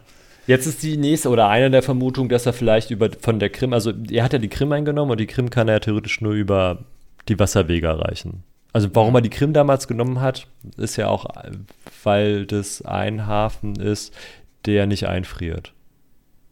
Okay. Für seine Streitkräfte. Also er mhm. brauchte diesen Hafen ähm, in dem Meer da unten, weil den Hafen, den er im Schwarzen Meer hat, der friert halt zu im Winter und der auf der Krim nicht. Und deswegen mhm. brauchte er den zusätzlich noch aus anderen strategischen Gründen für Güter, mhm. für whatever. So, mhm. und jetzt ist die zweite Überlegung, dass er, er ist ja aus der Krim eingefallen, er ist ja halt aus dem Osten eingefallen, vom russischen Gebiet, und er ist aber auch über Belarus eingefallen. Mhm. Ähm, Richtung Kiew zum Beispiel. Heute oder jetzt, jetzt gerade in diesem Moment wird halt unheimlich hart um Kiew gekämpft, ne? Die Hauptstadt mhm. der Ukraine. Ja. Ja. Ähm, und da ist halt jetzt die Überlegung, dass A, die Hauptstadt eingenommen wird, dass die vorhandene Regierung halt abgesetzt wird und dann halt eine neue installiert wird. In der Hoffnung, dass wenn der Präsident der Ukraine halt in Gefangenschaft geht oder fällt, mhm. ähm, dass dann für die Ukrainer vielleicht der Krieg vorbei ist. So, vielleicht aber auch nicht. Und die zweite Annahme ist, dass er halt auch einen Landweg von der Krim nach Russland braucht durch Separatistengebiet und deswegen ähm, gibt es halt eine, äh, aus der Krim heraus eine Nordost-Kampfrichtung. mhm. Damit sie halt dann da sich einen Korridor bauen, um ins Separatistengebiet zu fahren. So dass sie da halt da dann einen Landweg haben. Also sprich, die östlichen Teile der Ukraine halt russisch werden. Mit der Krim. Mhm. So, okay. ich glaube, das ist Vielleicht ist genau das das Ziel eigentlich von ihm, dass er sagt, er braucht die Separatistengebiete, also er rückt halt in die Ukraine weiter ein mit der Landgewinnung Separatistengebiete plus diesen zusätzlichen Landgewinn, um halt ähm, Transitwege auf die Krim zu haben übers Festland. Mhm. So dass er dann da seinen Hafen, den er da hat, der dann eisfrei ist, dann halt auch mit LKWs beladen und entladen kann. Ähm, Ob es jetzt nun Güter oder halt Waffen sind, in der Form. Ne? Ja, ja. Ja, natürlich. Also es wird immer einen Konflikt geben, da wird einer sagen, nee, machen wir nicht. Ne? Und, ähm, ja, wer gibt sein Land freiwillig her? Also, wie gesagt, ich komme jetzt ja, zu dir in die Wohnung und sage so, ähm, Teile deines Flurs gehören jetzt mir. da guckst du mich auch und sagst, ey, wer bist du?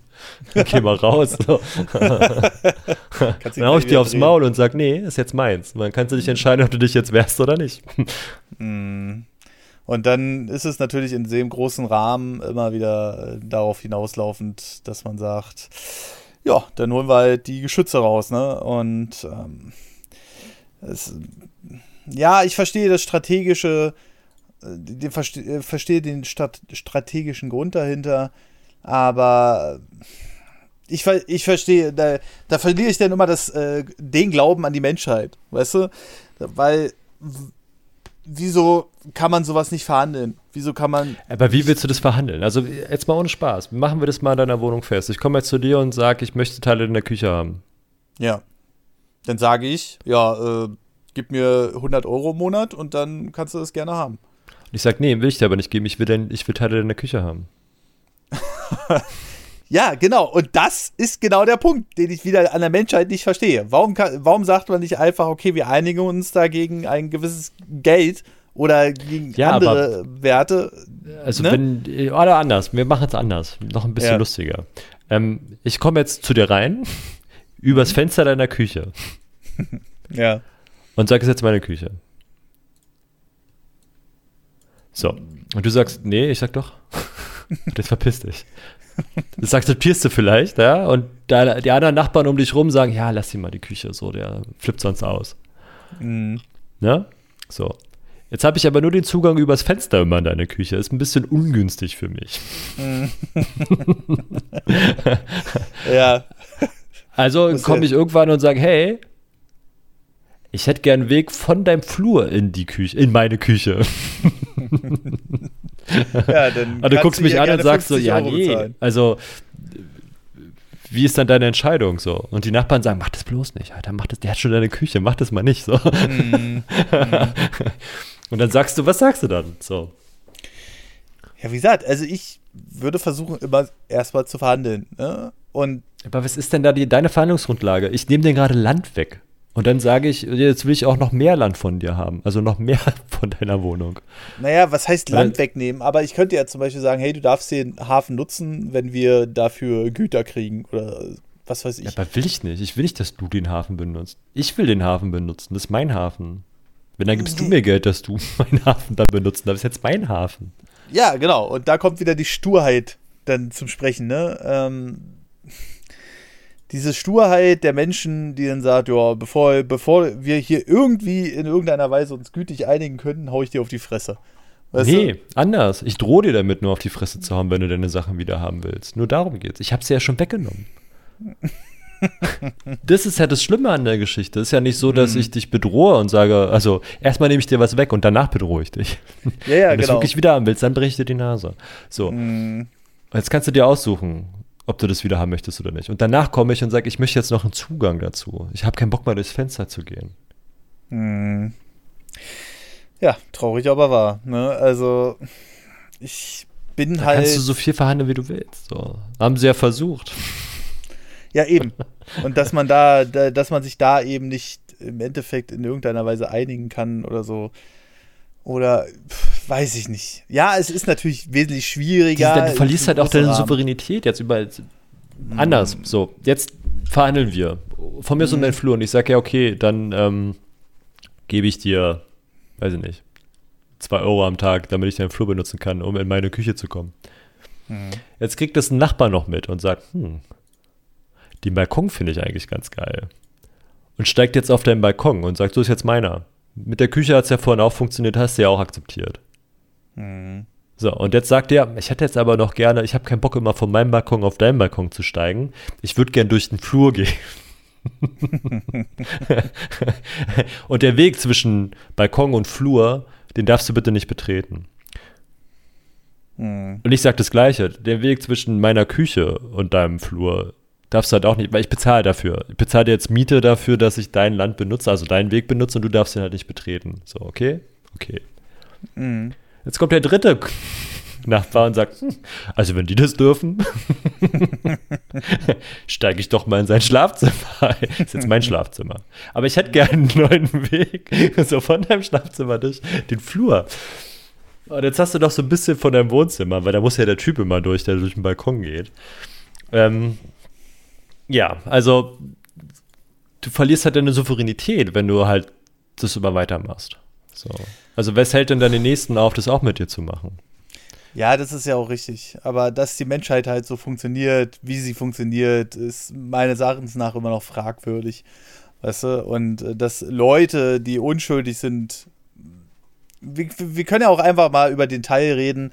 Ähm, am Anfang hat man gesagt, wir, also irgendwie höre ich das auch bei jedem Krieg, den ich so mitbekommen habe mittlerweile in meinem Leben.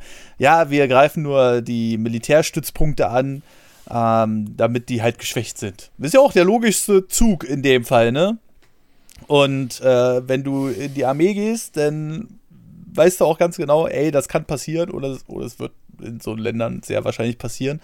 Ähm, aber ich bin da immer noch so, äh, einen Tag später hieß es denn, ja, jetzt werden auch Zivilisten ange äh, angegriffen. Ähm, wo ich dann sage, gut, kann jetzt auf der einen Seite sein, hey, da fliegt so ein Ding mal quer ähm, aber sowas weiß man ja auch im Vornherein. So, und ich weiß nicht, wie nah Militärstützpunkte in der Ukraine an äh, Wohnlandschaften sind. Ne? Aber, äh, also, wo normale Zivilisten wohnen, meine ich damit.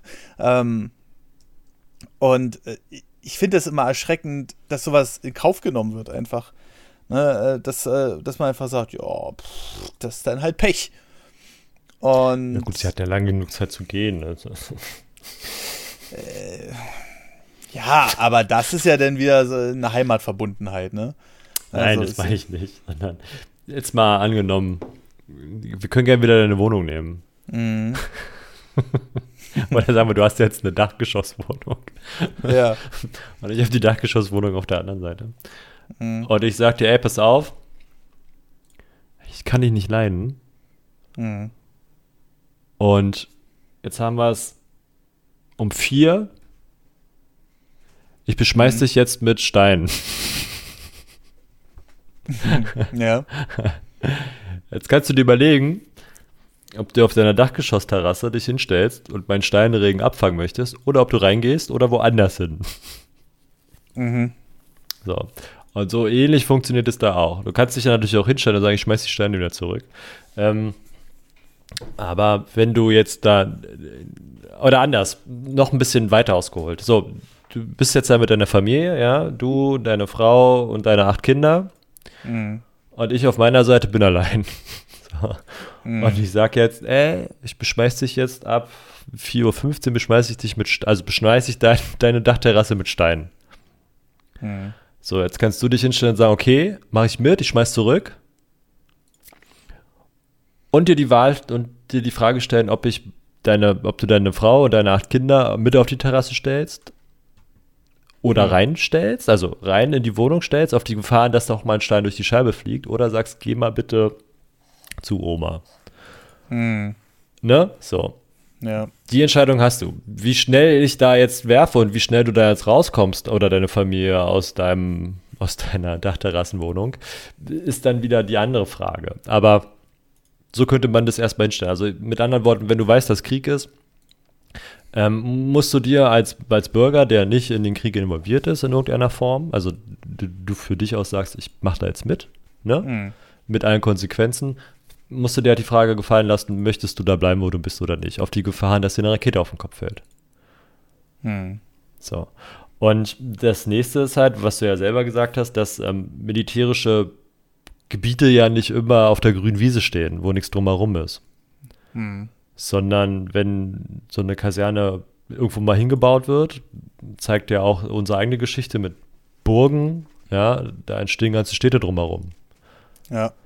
Und so ist es halt auch mit modernen militärischen Plätzen, also Kasernen. Da wird jetzt eine Kaserne gebaut und da entsteht halt auch was drumherum.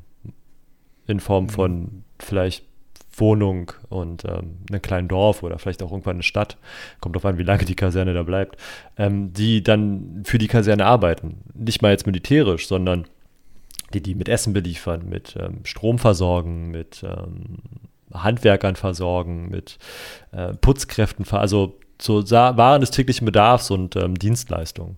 Ne, da entsteht ja immer was drumherum. Und wenn ich jetzt versuche, mit meinen Raketen auf diese militärischen Einrichtungen zu schießen, hm. ähm, gibt es halt auch eine oder zwei Raketen von 100 vielleicht oder vielleicht auch von 1000, aber ist ja dann für den Schaden, der da entsteht, egal, wie viele davon vielleicht nicht gerade ausfliegen.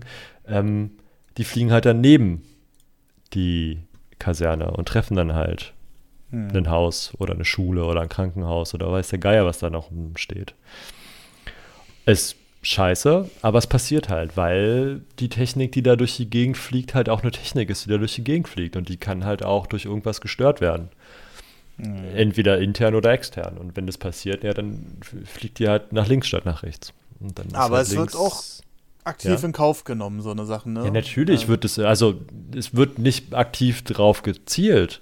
Mhm. Aber wenn es passiert, passiert. Das ist ja nicht meine, also wenn ich jetzt der Aggressor bin, ja, ja ist ja nicht mein Problem. Was, was ich mich dabei immer frage, ich meine, jetzt haben wir da den Präsidenten Putin, ist aber auch egal, wie der heißt am Ende. Wenn der so einen Krieg ausruft, wer wird denn für die Opfer am Ende da rangezogen? Also der meine, verliert. Der, der verliert. Ist immer der, der verliert. Wenn ich gewinne, wer soll mich dann anklagen? Ja. Gut, hast einen Punkt. ähm, ja, wenn ich, anders ist, wenn ich jetzt, wenn ich jetzt loslaufe, ähm, mit dir jetzt einen Krieg anfange, übelste äh. Gräueltat mache, du mich aber zurückwirfst und ich verloren habe, dann kannst du mich natürlich für all meine Gräueltaten ähm, zur Verantwortung ziehen. Andersrum ja genauso. Also, mhm. angenommen, ich erkläre trotzdem den Krieg, ähm, Du wehrst dich, schießt zurück, vielleicht auch auf mein Land, triffst da auch eine Schule. Naja, gut, wenn ich gewonnen habe, dann kann ich sagen: Ja, gut, hier weiß ich nicht, gefreiter äh, Schmidt hat mit der Rakete auf die Schule geschossen, dafür lasse ich ihn hängen oder so. Keine Ahnung, weißt du? Mhm. So. Also ist immer der, der gewinnt. Der schreibt die Geschichte und der macht auch die Anklagebank fertig. Ah. Also, wenn okay. die NATO jetzt nicht eingreift, was will sie denn danach machen? So. Ja, ja, richtig. Ja, es ist halt da können wir ja wieder ein einfaches Beispiel äh, geben. So, äh, weiß ich nicht, du haust mir auf die Fresse, ich schlag zurück und ich bin dann aber derjenige, der angeklagt wird, weißt du? Ja gut, dann müsstest du versuchen, mich totzuschlagen. Also Oder ich müsste versuchen, dich totzuschlagen und versage und dann schlägst du mich tot. mm, ja. So, ja. Ähm, das ist halt, also deswegen habe ich das mit dem Hauen jetzt mal rausgenommen, weil ja dann noch eine dritte Instanz gibt, die bei uns ja die Justiz ist, mhm. jedes Gewaltmonopol hat. Ähm, da funktioniert das Beispiel nicht so gut, deswegen habe ich es nicht genommen. Weil jetzt spielt es nämlich keine Rolle, ob es jemand sieht. Also bei Krieg ist es halt so, selbst wenn der Nachbar sieht, sag mal, so, ich bin jetzt, weiß ich nicht, A-Land, du bist B-Land, ja? Ja. Und C-Land liegt neben uns. So, und ich bin jetzt hier der miese Motherfucker und sage, okay, B-Land, ich mach dich fertig. Mhm. Und reite jetzt ein und mach die schlimmsten Sachen, die du dir vorstellen kannst. Mhm. So, und C-Land sieht es. Und sagt, ja. uh, das ist aber nicht gut, was A-Land da macht. Mhm. So, und jetzt ist, mach ich dich aber fertig. Ja. Also, es gibt dann kein B-Land mehr. Mhm. Das ist vorbei.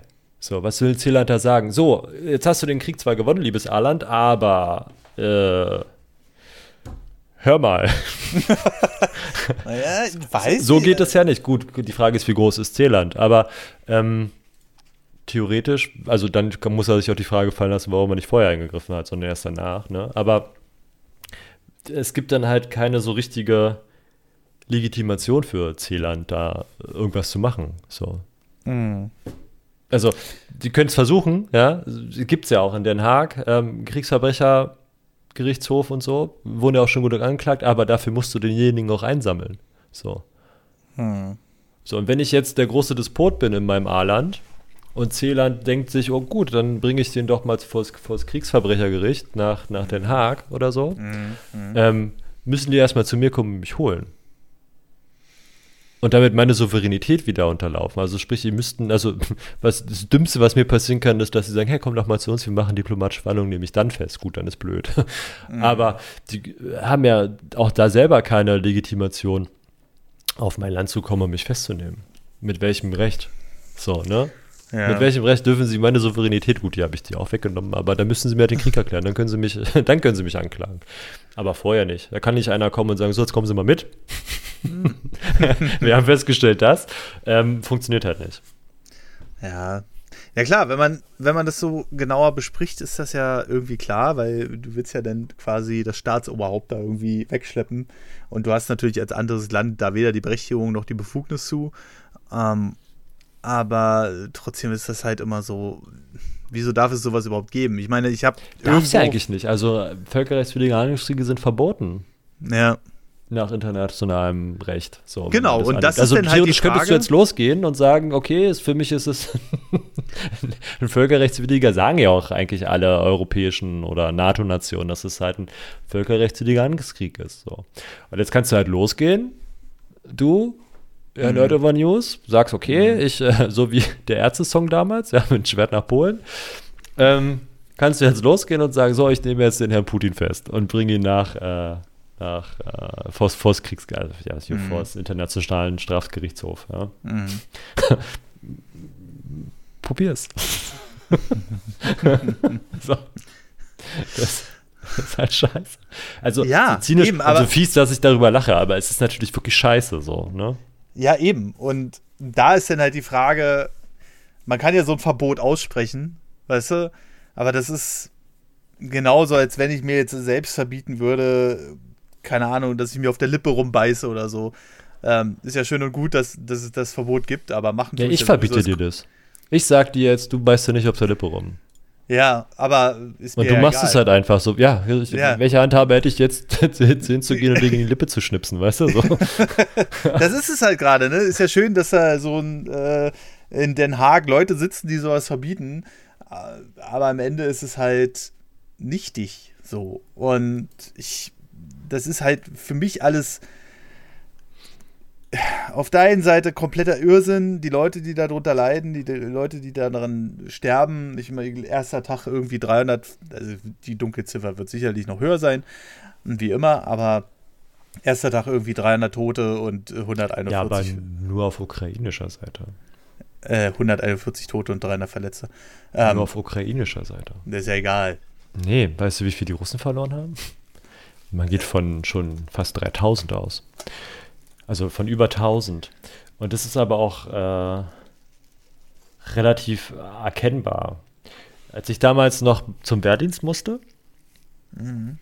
ähm, haben wir ja, war, war, ich in einer Einheit oder in, in, einer Kaserne, wo wir noch den Vaterländischen Krieg gelernt haben. Also wir haben keine asymmetrische Kriegsführung gelernt, sondern halt noch A-Land gegen B-Land. Also Rotland gegen Blauland hieß es damals, warum mhm. auch immer.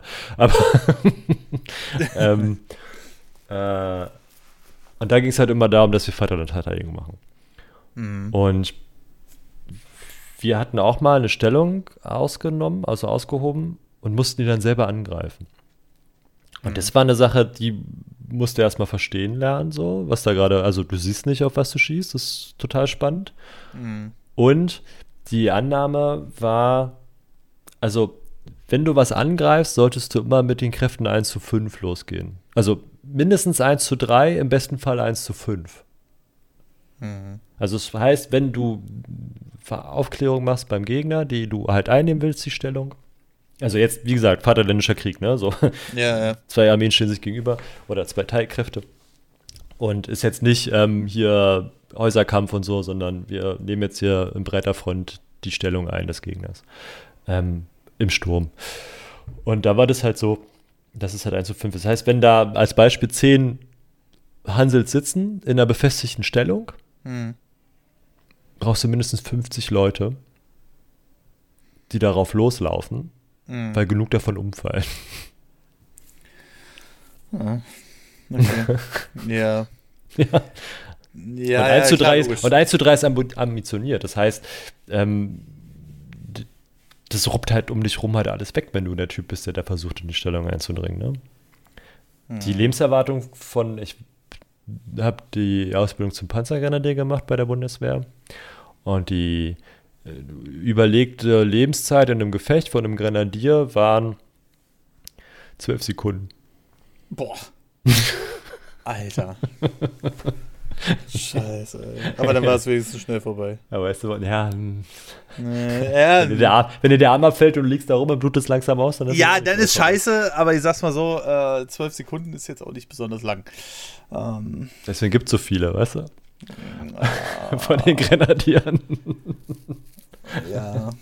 ja. Oh, da hatte ich, einen wirklichen Erweckungsmoment hatte ich. Ne? Du machst ja da eine Übung und fühlst dich halt auch ein bisschen unsterblich, es schießt ja keiner zurück. Ja. Ist halt mega stressig und alles und macht auch was mit dir gedanklich, aber letzten Endes schießt ja nie einer auf dich. Richtig. Es gibt aber ein Übfeld, wo ähm, Spiegel tragen musst. Du kriegst dann so ein, so ein Koppeltragestell, gibt es ähm, bei der Bundeswehr, wo halt so damals, jetzt sieht die Uniform mehr oder die ähm, Einsatzuniform ein bisschen anders aus, aber damals war es halt so ein Troppel, Koppeltragestell, wo du halt deine Magazintaschen rangebaut hast, ABC-Schutzausrüstung und den ganzen Müll, den du mit dir rumschleppen musstest. Klappspaten, Trinkflasche und so. Ähm, und da gab es dann was, da musstest du so Spiegel anbauen. Hast du so ein, so ein Netz für einen Helm gekriegt, da war ein Spiegel dran und für das Kopfbild Tragestell. Alter, meine Fresse, schweres Das ist aber auch wirklich hui. Ja. Gerödel, haben wir dazu immer gesagt. Unser Gerödel. Ja. Ähm, und auf, den, auf dein Gewehr gab es einen Aufsatz. Hast du halt mit Übmunition geschossen, also mit Platzpatronen und vorne mhm. war ein Aufsatz, der hat einen Laser rausgeschossen. Mhm. Das heißt, du hast dann Piu Piu Piu gemacht, das hat auch immer alles geknallt, aber letztendlich haben wir immer mit Lasern aufeinander geschossen. Mhm. Ähm, so wie Lasertag, nur mit Krach, ja? okay. Und mit Panzern. die Panzer hatten das nämlich auch. Und ähm, ich glaube sogar, die Hubschrauber konnten das auch. Ähm, und wir waren Spitzenpanzer. Spitzenpanzer bedeutet, also ich war aufgesessen auf einem ähm, Schützenpanzer Mhm. Auf die Marder damals, weil wir Grenadiere waren. Es gibt den, wir haben dann im, Kampf, im Kämpfen der verbundenen Kräfte gemacht. Also wir haben mit der Panzertruppe zusammen halt, ähm, wir haben die Gegner aufgeklärt und die haben die bekämpft. Mhm. Ne? Unsere Aufgabe als Spitzenpanzer war halt ein bisschen weiter fortzufahren, zu gucken, weil wir halt ein kleineres Ziel sind, ähm, den Gegner aufzuklären, die Ziele weiterzugeben und die Kampfpanzer, die Leopard 2, haben die dann damals bekämpft. Mhm. So, ich saß dann also hinten in dem SPZ äh, aus der Luke raus, falls Infanterie kommt, dass wir die dann über die Bordwand gleich bekämpfen können. Also der Panzer, ja, ist so. Mhm. Oder wir, wenn dann, äh, wir mussten auch abspringen, also ab, absetzen ähm, mhm. und mussten dann zu Fuß kämpfen. Gab es auch. Dann wurde halt Infanterie aufgeklärt. Ähm, dann werden die Truppen zusammengezogen, die Infanterie. Dann wird abgesessen, dann wird die Infanterie bekämpft. Entweder abgesessen oder über die Bordwand. Wenn man durchbrechen muss, macht man es über die Bordwand oder abgesessen hat, dann gehst du halt raus und machst halt piu, piu, piu, und wenn dann ja. alles platt ist, dann steigst du halt wieder an und fährst weiter. Mhm. Im besten Fall. Ähm, Jedenfalls waren wir als Spitzenpanzer, fahren halt los und irgendwann ähm, sind wir halt doch mal zu weit vorgefahren, wie es halt so ist. Mhm. Und ich saß halt aus der Luke rausguckend und sehe halt, ich saß auf der linken Seite hinter dem Fahrer und gucke halt auch nach links und sehe halt gegnerischen SPZ und Infanterie. Mhm. Ich konnte gar nicht so schnell brüllen, mhm. wie die Gegner uns aufgeklärt haben. aufgeklärt, der, ja. ja. der ähm, ein Infanterist schmeißt eine Rauchgranate. Der gegnerische SPZ dreht seinen Turm. Dann hat unser, unser Panzer hat geleuchtet wie ein Weihnachtsbaum. Also du fängst dann an zu, also der ja. Panzer fängt an zu blinken und der ist ja, dann auch nicht mehr manövrierfähig. Der bleibt dann halt einfach stehen. Ah, ist dann okay. mhm. quasi raus aus dem Spiel. Und bei dir ist es so, du fängst an zu piepen. Und mhm. da musst du so, ein, so eine Plastikkarte rausnehmen und in die Waffe stecken, so dass bist du halt auch raus aus der Nummer. Mhm. Und ich habe gepiepst. Oh. und der hat dann ähm, quasi der SPZ hat halt mit 20 Millimeter hat der Marder damals gehabt, hat halt auf mich geschossen. Hm. Also meine Mutter hätten sie nicht so viel in die Hand drücken können von mir, weißt du? Oh, okay, und das ist mir auch ein bisschen mulmig geworden am Abend. Also das war halt so der ja, eine Moment, wo du halt merkst, also wenn es passiert, geht es echt zügig so. Ne? Ja, in der Hoffnung, dass es dann wirklich auch zügig geht. Ne? Also, dass man dann. 20 nicht, äh, Millimeter sind halt echt große Löcher. Also ich glaube, da wäre ich einfach runtergeplumpst. Ja, na klar, logisch, aber nehmen wir mal an, der reißt hier nur einen Arm ab oder so. Weil, weil irgendwie. Und der Panzer hat auch geleuchtet. Vielleicht ist der Panzer auch in die Luft geflogen. Also Ach wir so, hätten, glaube ja. wir wären alle, also der Panzer war ja defekt und ich war defekt. Also ich war aber nicht vom Panzer defekt. Also die, die Kameraden, die mit mir aufgesessen waren damals in, Mhm. Und auch die hinter mir, die haben nicht gepiept. Schön. Aber der, aber der Panzer hat gepiept. Und wenn so ein Panzer beschossen wird und der anfängt zu brennen, naja, da ist das voll mit Munition und Treibstoff. Ja. Also entweder kommst du raus oder nicht. So. Ja, wahrscheinlich nicht. Und wenn du rauskommst, dann schießt der Gegner halt weiter auf dich, weißt du? So, und du willst halt ungern an so einem brennenden Panzer stehen. Ja, ja. Ah, das ist, das sind halt einfach so Vorstellungen, so. Ey, ich habe Ja. mal fast einen, auch bei der Panzerübung, habe ich, äh, ich war auch Panzerfaustschütze. Mhm. Und da hätte ich mal fast den, den Obermuchti bei der Übung von den Panzerleuten angezündet. Der ist nämlich in meine Rückstrahlzone gelaufen. Du musst dir vorstellen, eine Panzerfaust, Panzerfaust 3 bei der Bundeswehr, Mhm. ähm, das ist eine, Rücksta eine rückstoßarme Waffe, weil die, die Energie, die dieser Sprengkopf, der losfliegt, Mhm. nach hinten rausgehen lässt. Also das, du hast halt dieses Rohr und das platzt hinten auf und dann kommt da so ein Feuerstrahl raus und dann fliegt das Ding halt los. Macht sich irgendwann auf und trifft dann halt sein Ziel oder nicht. Mhm. Und diese Rückstrahlzone ist 40 Meter. Mhm. Und wenn du da reinläufst, zünde ich dich an. 40. Ja. Und wenn du da reinläufst, zünde ich dich an und dann brennst du halt lichterloh. Deswegen ist es für den Panzerfaustschützen immer wirklich wichtig, sich umzudrehen und den Leuten mitzuteilen, dass man jetzt gleich schießt, damit da keiner reinläuft. So, Das kostet Kurze aber Geschichte. auch Zeit. bitte? Das kostet aber auch Zeit, ne? Nee, es geht echt schnell. Du, beim Aufsetzen drehst du dich um. Also es Ja. wird dann, du kriegst dann irgendwie, entweder kommt der Panzer, du siehst ihn, klärst ihn selber auf und entscheidest für dich, dass du den jetzt bekämpfst. Mhm. Ähm, das heißt, wenn du deine Panzerfaust fertig machst zum Schuss, also, dann musst du dann so ein Dorn rausziehen, musst im, im schlechtesten Fall ähm, die Abschusseinrichtung anbringen. Also du hast einmal dieses Rohr und dann gibt es ein Griffstück. Mhm. Das Griffstück, mit dem kannst du zweimal schießen, mit der Panzerfaust selber nur einmal, dann schmeißt du das Rohr in die Heide und gehst halt weiter, nimmst das Griffstück mit, kannst dann nochmal schießen. Danach muss es neu justiert werden, theoretisch. Ähm, das heißt, du nimmst dieses Griffstück, klickst es an, an dieses Panzerfaustrohr ran, ziehst den Dorn vorne raus. Beim Aufsetzen guckst du nach hinten und dann sagst du, Achtung, schieße und dann ist die Drache eigentlich auch schon durch. Okay. Das geht echt schnell. So. Mhm. Aber du musst halt gucken. Ne? So. Für mich kam dann Befehl, ja, bekämpfen feindlicher, feindlicher, ich weiß gar nicht mehr, was das war, aber feindliches Ziel. Ähm, Panzerfaust fertig machen, ich, alles klar. Mach halt meine Panzerfaust fertig. Musste mich aufhocken, weil wir bergauf kämpfen mussten an dem Tag und ich in dem Liegen das Ziel nicht hätte sauber bekämpfen können, also habe ich mich hingehockt setze mir die Panzerfaust auf, guck nach hinten und sehe halt diesen Typen da gerade den Berg hochlaufen. Wäre dann eine Sekunde oder eine, eine halbe Sekunde später gekommen, hätte ich den nicht gesehen. Ich habe gerade so den Kopf gesehen, weil, wie gesagt, der bergauf gekämpft haben. Mhm. ich hätte ihn voll angezündet. Boah. Der ist wieder richtig in die Rückstrahlzone reingelaufen. Ja, es ist halt übel, ne? Also wenn du oh, 40 Meter, das muss man sich mal geben, Alter, wie viel 40 Meter sind einfach. Ja, ist schon nicht un. Lustigerweise, wenn du im Haus campst, reichen drei Meter. Total verrückt. Aber dann ist es halt auch so, dass es hinten gegen die Wand schiebt und dann auseinanderplatzt. So. Also die, der Feuerstrahl, der da hinten rauskommt, der schiebt sich hinten an die Wand. Also wenn du im Häuserkampf mit der Panzerfaust aus dem Haus schießt, solltest du drei Meter zwischen dir und der Wand haben. Also hinter dir. Mhm. Krass. Ja, jedenfalls äh, schieße ich. Und lustigerweise macht diese. Ey, das war auch aufregend. Das war das erste Mal, dass ich bei der Bundeswehr einen Tinnitus bekommen habe. Mhm. Das Ding war so brutal laut. Und dann habe ich, musste ja Trefferaufklärung machen. Ich, ich stand da in einer Wolke von, von Rauch, ja, so. Äh, Und dachte mir so, oh Gott, oh Gott, oh Gott. Sehe seh, ähm, die Rauchspur von meinem Geschoss, wie die in den Berg abhaut. Und ich denke so, oh nee, du hast jetzt nicht in den Berg geschossen. so, so für eine Sekunde. Aber dann habe ich die Scheibe gesehen, die habe ich dann oben rechts, glaube ich, habe ich die bekämpft und damit ist die Scheibe dann umgefallen und dann war die Sache durch. Schönes Loch reingestanzt damals. Das war lustig. Ja, ja, ja, ja. Ja. ja, also ich glaube, Bundeswehr-Anekdoten, da können wir noch mal einen eigenen Podcast zu machen. Also wir haben schon mal einen gemacht, aber ich glaube, da hast du noch mehr zu, Sachen zu erzählen. Aber ja, äh, was denkst du, also jetzt mal so aus deiner Einschätzung, wie lange wird das jetzt Ganze jetzt gehen?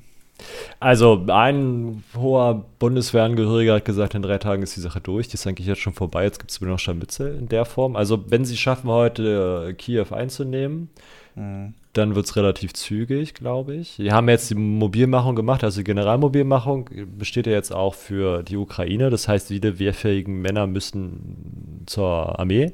Mhm. Ähm, die lassen auch keine Männer mehr zwischen 18 und 60 aus dem Land raus. Die Grenze ist für die zu. Ach, krass. Mhm. Ähm, der Ukrainer selber ist aber an der Stelle, also es gibt Flüchtlingsströme raus aus der Ukraine und rein ja. in die Ukraine. Weil, ja, weil viele Ukrainer nämlich sagen, sie kommen jetzt zurück ins Land, um für ihr Land zu kämpfen. Oh, okay. Unheimlich viele, gerade von den Lkw-Fahrern und so. Also es gibt auch eine große Bewegung zurück ins Land. Ähm, und die besteht aus sehr vielen Männern.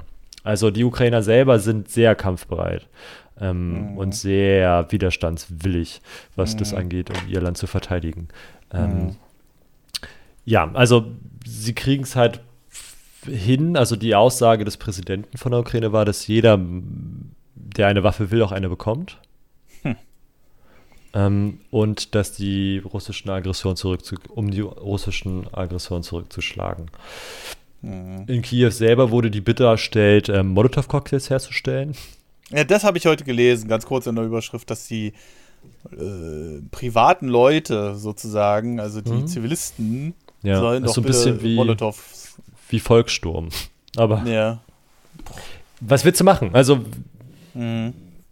wenn also es war für die Ukraine jetzt nicht so viel Zeit, ähm, jetzt ein stehendes Heer herzustellen. Also die Mobilmachung befindet sich innerhalb des Konfliktes. So. Es ist nicht so wie 1918, dass ähm, eine Depesche existiert, wo ähm, der Kaiser sich da einen Spaß draus macht, um dann einen Kriegsgrund anzuzetteln, so mehr oder weniger. Mhm. Ähm, unabhängig jetzt mal von dem Mordanschlag auf den Kronprinzen Österreichs. Mhm. Äh, und dass dann Generalmobilmachungen im, im, Deutschen Reich gefertigt werden und die anderen Länder alle mitmachen. So, mhm. ne? Also sprich, dass die alle in Anführungsstrichen relativ viel Zeit hatten, ähm, sich auf den Krieg vorzubereiten. Hier war das so, war die Annahme ja immer noch oder die Hoffnung, dass der Russe halt bis in die besetzten Gebiete oder in die Separatistengebiete vordringt, die besetzt und dann erstmal stehen bleibt. Ähm, und dann schauen wir weiter. Verhandeln wir, müssen wir aufrüsten, whatever. Der Ukraine hat ja nicht umsonst aber auch äh, nach unheimlich viel Waffen auch in deutsche Richtung gerufen. Und wir haben gesagt, ihr kriegt halt Helme. Lustigerweise liefern die wir die jetzt, können die aber, also wir liefern jetzt 5000 Helme nach, in die Ukraine, mhm. aber nicht in die Ukraine. Weil wir kommen ja wegen dem Konflikt nicht in die Ukraine. Na, okay. also, naja, heute war ja noch was anderes zum Thema Einsatzfähigkeit der Bundeswehr. Mal schauen.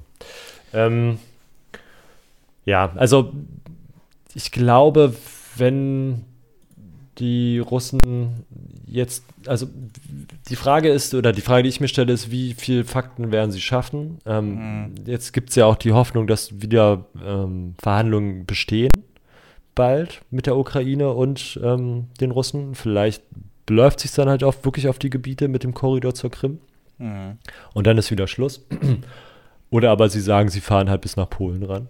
Ähm, mhm. Dann wird es halt länger dauern, weil dann kann ich mir auch vorstellen, dass viele Ukrainer auch in den Widerstand gehen. Und dann ist es halt so, wird es halt auch für die Russen schwer, weil so ein großes Land, auch wenn es, also ist doch recht groß, ähm, zu besetzen, ist ziemlich anstrengend und mit viel Manpower verbunden.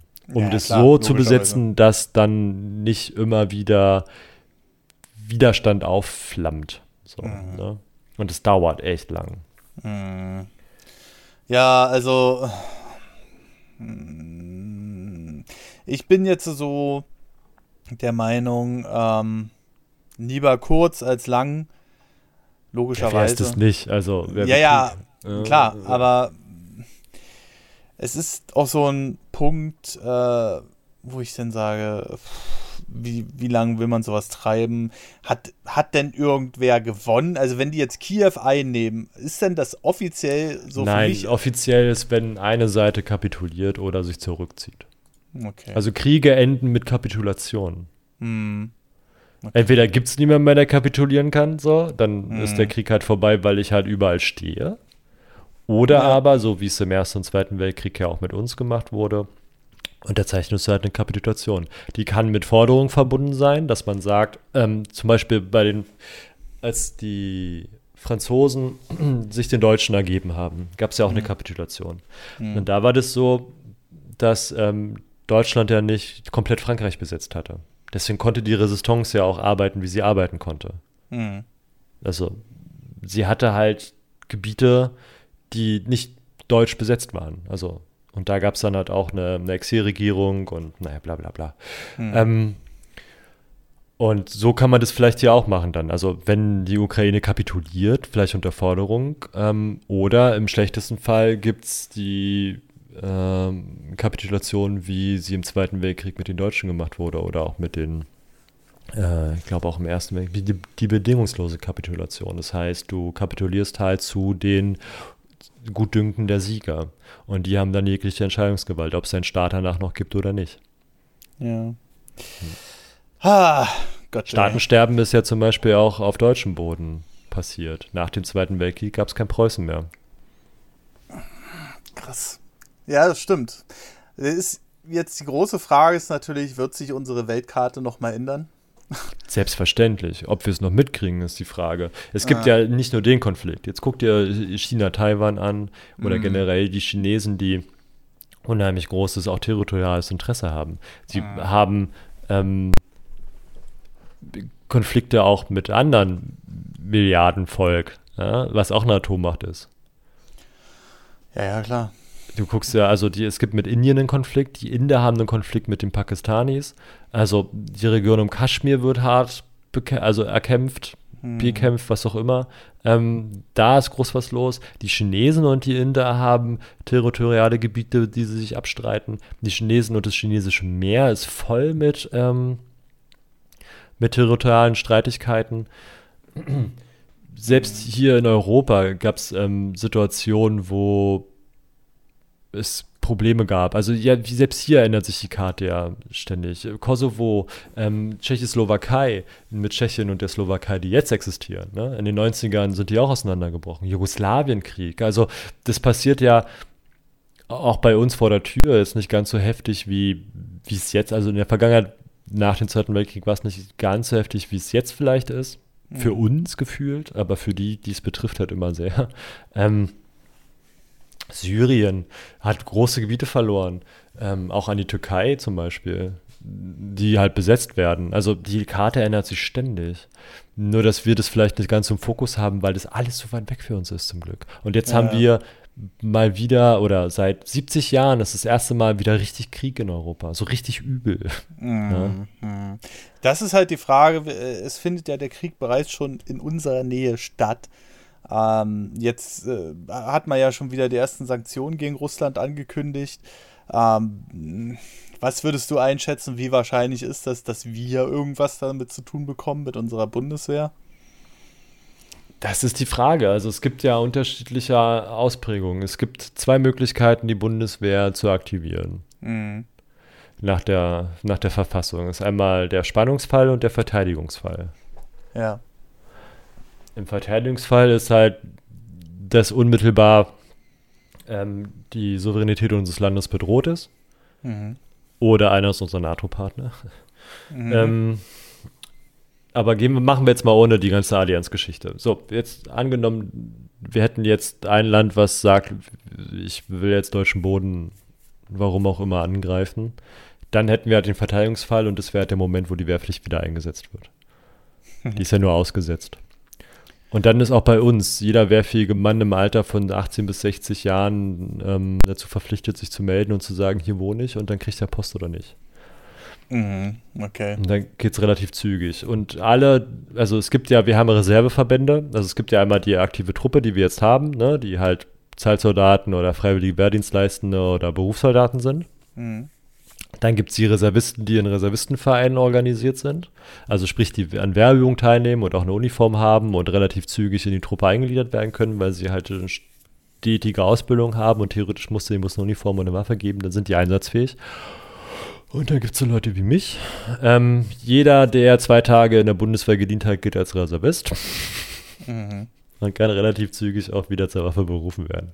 Mm, okay. Und dann gibt es ja. Leute wie dich.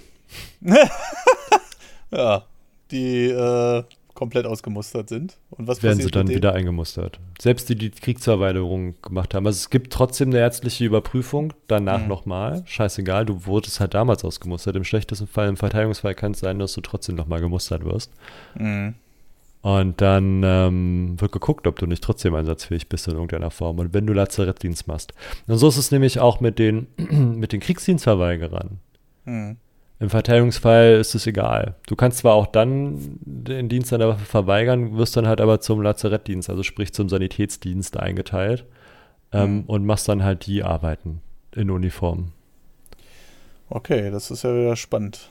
Ja. Mhm. Naja. Ja, und da gibt es den Spannungsfall. Der Spannungsfall ist halt, wenn unmittelbare Bedrohung besteht und da funktioniert es aber ähnlich. Ähm, muss aber beides mit einer Zweidrittelmehrheit vom Bundestag entschieden werden und vom Bundesrat einstimmig, glaube ich. Und der Bundespräsident muss die Anträge auch nochmal unterzeichnen. Ähm, also wenn die dann durch sind durch Bundestag und Bundesrat. Mhm. Und erst dann ähm, darf es ziehen. Aber wenn jetzt ähm, die Überlegung bestand jetzt nämlich sogar schon kurz, ob die Reserve aktiviert wird. Mhm. Okay. Von unserer Verteidigungsministerin. Reserve in der Form, die, die organisiert sind über die Reservistenvereine. Also nicht Reservisten wie ich, sondern aktive Reservisten. Mhm. mhm. ähm, die quasi in Alarmbereitschaft zu setzen, mehr oder weniger, oder einzuberufen. Jetzt mal Spaß beiseite. Ähm, angenommen, wir hätten jetzt wirklich einen Spannungsfall oder einen Verteidigungsfall. Also der Russe schafft es jetzt, die Ukraine einzunehmen und sagt sich, oh, läuft gerade so gut, ich laufe jetzt weiter. Mhm. Und positioniert seine Waffen an der ukrainisch-polnischen Grenze. Dann wäre die Sache schon ziemlich eng, was das angeht. Ja. Und jetzt mal angenommen, wir würden dann den Spannungsfall ausrufen und sagen, wir erzeugen uns jetzt ein stehendes Heer von, weiß ich nicht, 1,3 Millionen Menschen oder so. Mhm. Wo bringen wir die unter? Wir haben so viele Kasernen zugemacht und so viel, also die haben jetzt nicht mal mehr vernünftige Nässe- und Kälteschutz für die Leute, die aktiv im Dienst sind, weil sie sagen, sie brauchen das für die NATO ähm, Reaction Force. Ne? Mhm. Also die, als ich damals gedient habe, gab es noch eine Quick Reaction Force. Jetzt heißt sie NATO Reaction Force. Also sprich jetzt, was die NATO gerade gemacht hat, hat ja ähm, ist ja in Alarmbereitschaft gegangen und mhm. versucht die östliche Flanke zu stärken, wie sie es so schön sagen. Mhm. Ähm, und da schicken sie halt auch Menschenmateriale von deutscher Form hin. Und ich glaube in, ach, irgendwas mit L, irgendein östliches Land mit L, ich will jetzt nicht das Falsche sagen, aber da stehen halt jetzt deutsche Soldaten und die klagen darüber, dass sie mangelnde Nässe- und Kälteschutz haben. Müssen sie mal überlegen, ja. Oder an anderer Stelle ähm, schicken sie jetzt nochmal welche los. Ich glaube 300 oder so, was wollen sie irgendwo hinschicken, mit Ausrüstung. Ähm, müssen sich aber Ausrüstung aus Tschechien borgen. Da geht es vor allem um Flugabwehr und Drohnenabwehr. Ja, ja schön. Das ist doch, ja, ja, das ist aber hoppla, ne? Also ja. es wird seit 20 Jahren wird von Leuten, die militärisch denken, wird seit 20 Jahren gesagt, ey, das wird nicht besser, das wird schlimmer, uns fehlt Material, uns fehlt das und fehlt das und fehlt das und jedes Mal wird weniger, wird wird, ähm, ich frage mich, wie die das hinkriegen, ähm, wird es schlechter, ja. Dann kommt der Ami und sagt, hey, ihr Deutschen, ihr müsst euch an die NATO-Verträge halten und 2% des Bruttoinlandsproduktes in eure Wehretat stecken. Und der Deutsche sagt, ach nee, brauchen wir nicht, wir haben ja die Amis, ja. Ist ja immer Frieden, so. Passiert doch nicht in Europa, ja. Wir sind jetzt seit 69 Jahren, 70 Jahren hier ohne Krieg ausgekommen, wozu brauchen wir eine Armee? Ja, und wenn, dann haben wir genug NATO-Staaten um uns rum, was soll passieren? Und jetzt gibt es einen, der die ganze Sache mal herausfordert. Und jetzt stellt die Bundeswehr fest, oh, wir sind egal, wir sind, oder ein, gut, die Leute, die sich darüber beschweren, die beschweren sich darüber, schon immer. Aber jetzt sagt ähm, auch die Regierungsleute, oh, hoppla, wir, wir, kriegen ja auf einmal gar nichts hin, und, ähm, aber wir können 5000 Helme schicken. Man, selbst wenn wir gesagt hätten, wir schicken dem Ukrainer die Waffen, die er haben will, wir hätten ihm die gar nicht schicken können, weil wir die hätten erst einmal selber beschaffen müssen, weil es mhm. keine Lager gibt, die voll sind mit dem Müll. So, das muss man sich mal, also das muss man sich mal auf der Zunge zergehen lassen. Ja. Und dann, also. Das erinnert mich ein bisschen an die aktuelle Pandemie. Ne? Also der eine sagt schon. Du musst dir überlegen, wir haben, unser NATO-Etat ist ja, also unser Wehretat ist 1, wir können ja mal schnell gucken. Äh, hm. Wehr, oh, ich kann nicht schreiben. Tar Deutschland. Äh, der ist nämlich bei 1, irgendwas Prozent des Bruttoinlandsproduktes. 1,3 Milliarden. Hm. 2021 äh, äh, knapp 1,3 Milliarden Euro mehr zur Verfügung als 2020. Wir haben schon mehr Kohle und der Etat beträgt der Verteidigungsjahr im Haushaltsjahr 21 bei 46,93 Milliarden Euro. Und die kriegen das hin, mit dem Geld nichts zu machen. Das musst du dir mal überlegen. Ja, also wie viel, also die von der Leyen hat es ja geschafft, mehrere Milliarden mit ihrer Berateraffäre irgendwie aufzulösen, um dann mhm. festzustellen, wir brauchen mehr Geld. Ja, geil. Ähm, und die Verträge, die da existieren, die sind teilweise so lustig. Aber du musst dir mal reinziehen. 46,93 Milliarden. Ey, die Dänemark schickt, ich glaube, 20, 20 Jagdflieger in, in, äh, zur Unterstützung der, der mhm. NATO-Kräfte. Wir sagen, ja, wir haben ja schon drei geschickt, wir schicken mal noch drei. Mhm. Aber ja, dann, mehr haben wir auch nicht, was fliegen kann, im schlimmsten Fall, weißt du so. Ah, ich, will, ich will gar nicht drüber nachdenken. Jedes, jedes Thema, was ich hier anschneide, macht mich noch. Naja, ich hoffe einfach jedenfalls, dass wir auch noch ein paar Jahre uns da irgendwie raushalten können. Ähm, aber wenn wir Ja, bis das erste NATO-Land angeschossen wird, dann ist vorbei. Mm, ja, ich, äh, ja. Aber dann wird es an einem Abend auf einmal ganz doll hell. Und dann besteht der Boden hier aus Glas. Ja, naja. Hoffen wir mal einfach, dass es nicht so weit kommen wird. Und äh, ja, aber ich bin, ich, ich bin ehrfürchtig, sagen wir es mal so. Und ich habe da, wie äh, wahrscheinlich jeder überhaupt keinen Bock darauf irgendwie. 47 Milliarden Euro, Alter. Das ist der Wahnsinn.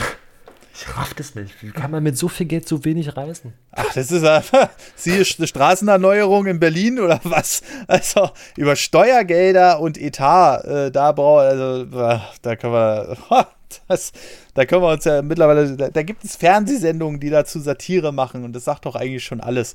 Da brauchen wir noch nicht mal äh, großartig drüber nachdenken, wenn dann Brücken gebaut werden, wo keine Brücke notwendig ist. Und weißt so du, wie hoch die Ausgaben der US-Amerikaner sind? Hm. In Milliarden US-Dollar? Hm. Nein, weiß ich 600, nicht. 607. Boah. die Volksrepublik China, also die Zahlen hier sind von 2008. Mhm. Warte, 2013? Machen wir hier. 2018 ist das letzte, was Wikipedia hier zur Verfügung stellt auf der mhm. Verteidigungsetat-Seite. Ähm, da sind es ähm, 649 Milliarden US-Dollar für die Amerikaner. Das sind mhm. 3,2 Prozent des Bruttoinlandsproduktes. Die machen mehr als die geforderten 2 Prozent der NATO. Mhm. Die Volksrepublik China 250 Milliarden. Boah. Die haben aber auch das Problem, dass sie gerade erst ihr Militär, also ist kein Problem für die. Mhm. aber sie modernisieren ihr Militär gerade konsequent. Ähm, das wird auch noch sehr aufregend. 1,9 des Bruttoinlandsprodukts. Saudi-Arabien hat 67,6 Milliarden US-Dollar für ihr WETA, macht 8,8 Prozent des Bruttoinlandsproduktes. Indien hat 66,5. Hm. Frankreich hat 63,8 Milliarden. Russland hat 61,4 gehabt. Mhm. Die Engländer oder das Vereinigte Königreich 50 Milliarden und dann hier Deutschland mit 2018 hatten sie 49,5 Milliarden, fast 50 Milliarden und seitdem geht es runter auch noch. Und jetzt sagen sie ganz großmütig, ja, wir erhöhen den Etat. ja, hoffen wir 1,86. Ja. 2018 war es bei 1,18, ja. 2002, ach, ich krieg mich nur auf. ja, ich merke das schon.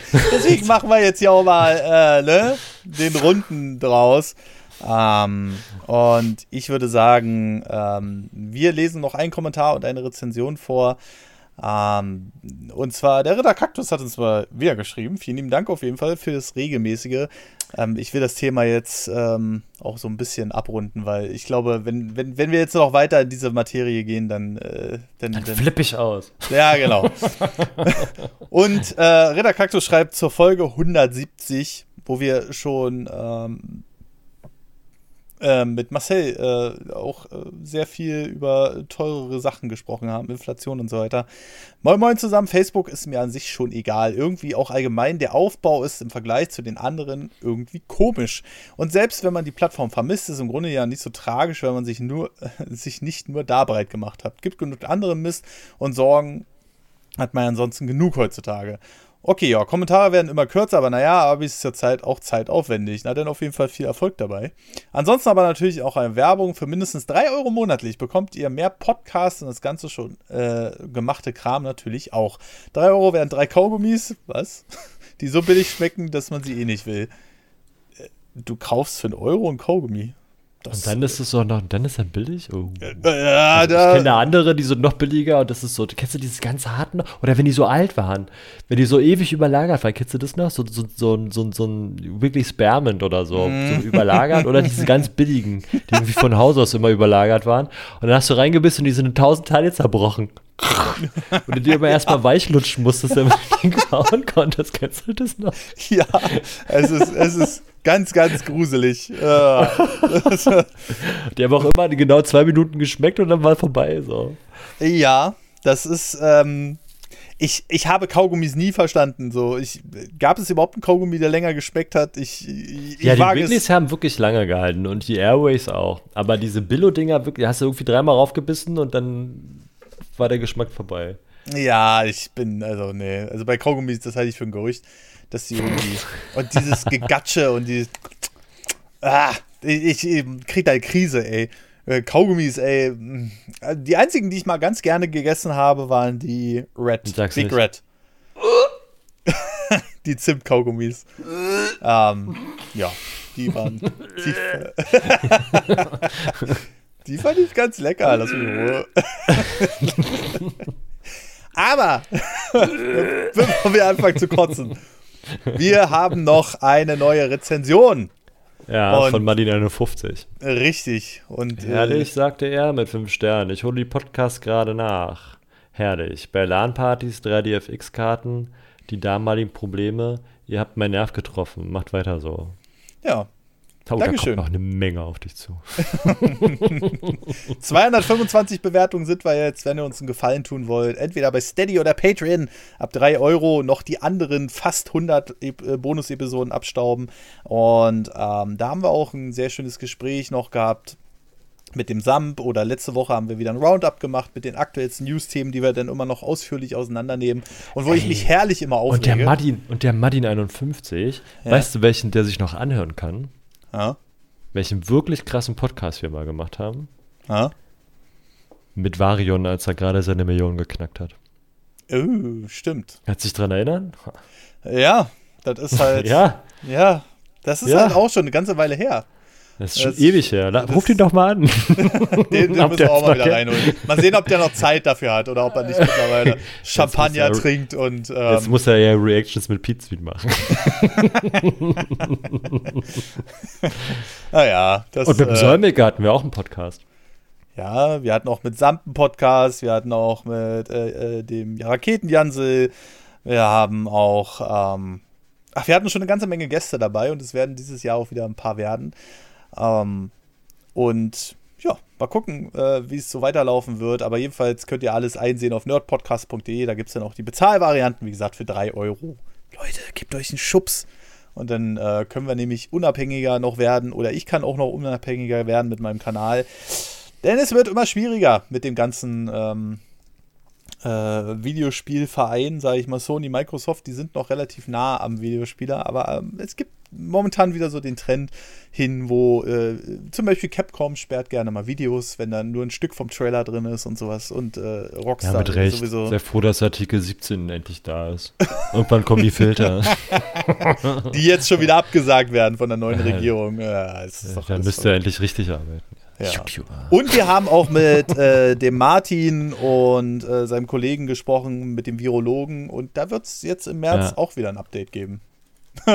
Weil letztes Jahr hat Martin auch so schön gesagt, ähm, ja, das wird dann Ende 2021 vorbei sein. Es ist doch, nächsten Monat soll doch Freedom Day kommen, so mehr oder weniger. Okay, ähm, Karl hat schon gesagt, nein, keine Lockerung, im Herbst wird es wieder schlimm. Da habe ich mich heute wieder, da habe ich mich heute echt ein bisschen drüber aufgeregt. Ne? Weil ich mir so denke, ja, hat er recht, im, im, Herbst kommt bestimmt die nächste Welle, wird wieder richtig scheiße, mhm. aber der Sommer Nutzt hm. den doch, um euch mal vernünftig vorzubereiten als Bundesregierung. Macht doch mal das, wofür ihr gewählt und bezahlt werdet. Ja. Kümmert euch doch mal darüber, dass ihr nicht im Herbst wieder völlig überrascht seid über die nächste Welle, sondern lasst uns doch den Sommer ein bisschen scheiße sein, mal endlich wieder ein bisschen auf die Kacke hauen. Da mhm. ist die Ansteckungsgefahr nicht so hoch, weil alle draußen sind und es schön warm ist. Mhm. Und wenn der Herbst kommt, dann könnt ihr sagen, jo, wir haben alles gemacht, hier macht euch keine Platte, wir haben den und den und den Plan und hier sind, weiß ich nicht, Luftfilter. Ja. In, äh, mal, mal gucken, ob äh, nächstes Jahr denn die neue Variante kommt. Und also wenn sie. Dieses Jahr. Oder dieses Jahr. Äh, ja, und ich bin gespannt, wie das von Variante zu Variante wird. Wenn es jetzt natürlich die Tendenz noch weiter ist, dass sie in Anführungszeichen ähm, noch schwächer wird, wäre das ja auch nicht schlecht. Ja, ähm, ich hatte jetzt zwei direkte Fälle bei mir. Ich bin zum Glück die ganze Zeit negativ. Ich weiß nicht, ob ich immun gegen das Zeug bin oder was weiß ich. Aber äh, Tochter und Freundin waren äh, beide positiv, beziehungsweise Freundin ist es immer noch. Und ich teste mich jeden Tag. Es passiert gar nichts. Also, das ist so, äh, ja. Aber zum Glück alles nur Erkältungssymptome und ein bisschen verstopfte Nase und ein bisschen Kopfschmerzen, aber nichts Wildes. Und äh, ja, äh, wir sind natürlich auch alle schon geimpft, aber wer weiß, wer weiß, ob die nächste Variante dann wieder mehr reinhaut oder weniger. Man weiß es nicht. Ich hoffe einfach mal, es geht die Tendenz weiter nach unten so. dass einfach die nächste Erkältung ist. Gut, haben wir's. Machen wir nicht gleich den nächsten Podcast auf hier. ja, nee, das machen wir dann im März. Da reden wir nochmal über die aktuelle Lage, würde ich sagen. Da holen wir uns dann auch Leute rein, die davon Ahnung haben. Gut. Na klar. So. so. Ich merke schon, da will jemand äh, nach Hause. Gut, ich wünsche euch einen wunderschönen guten Tag, Mittag oder Abend. Abonniert auf Steady und Patreon. Bis zum nächsten Mal. Tschüss. Tschüss.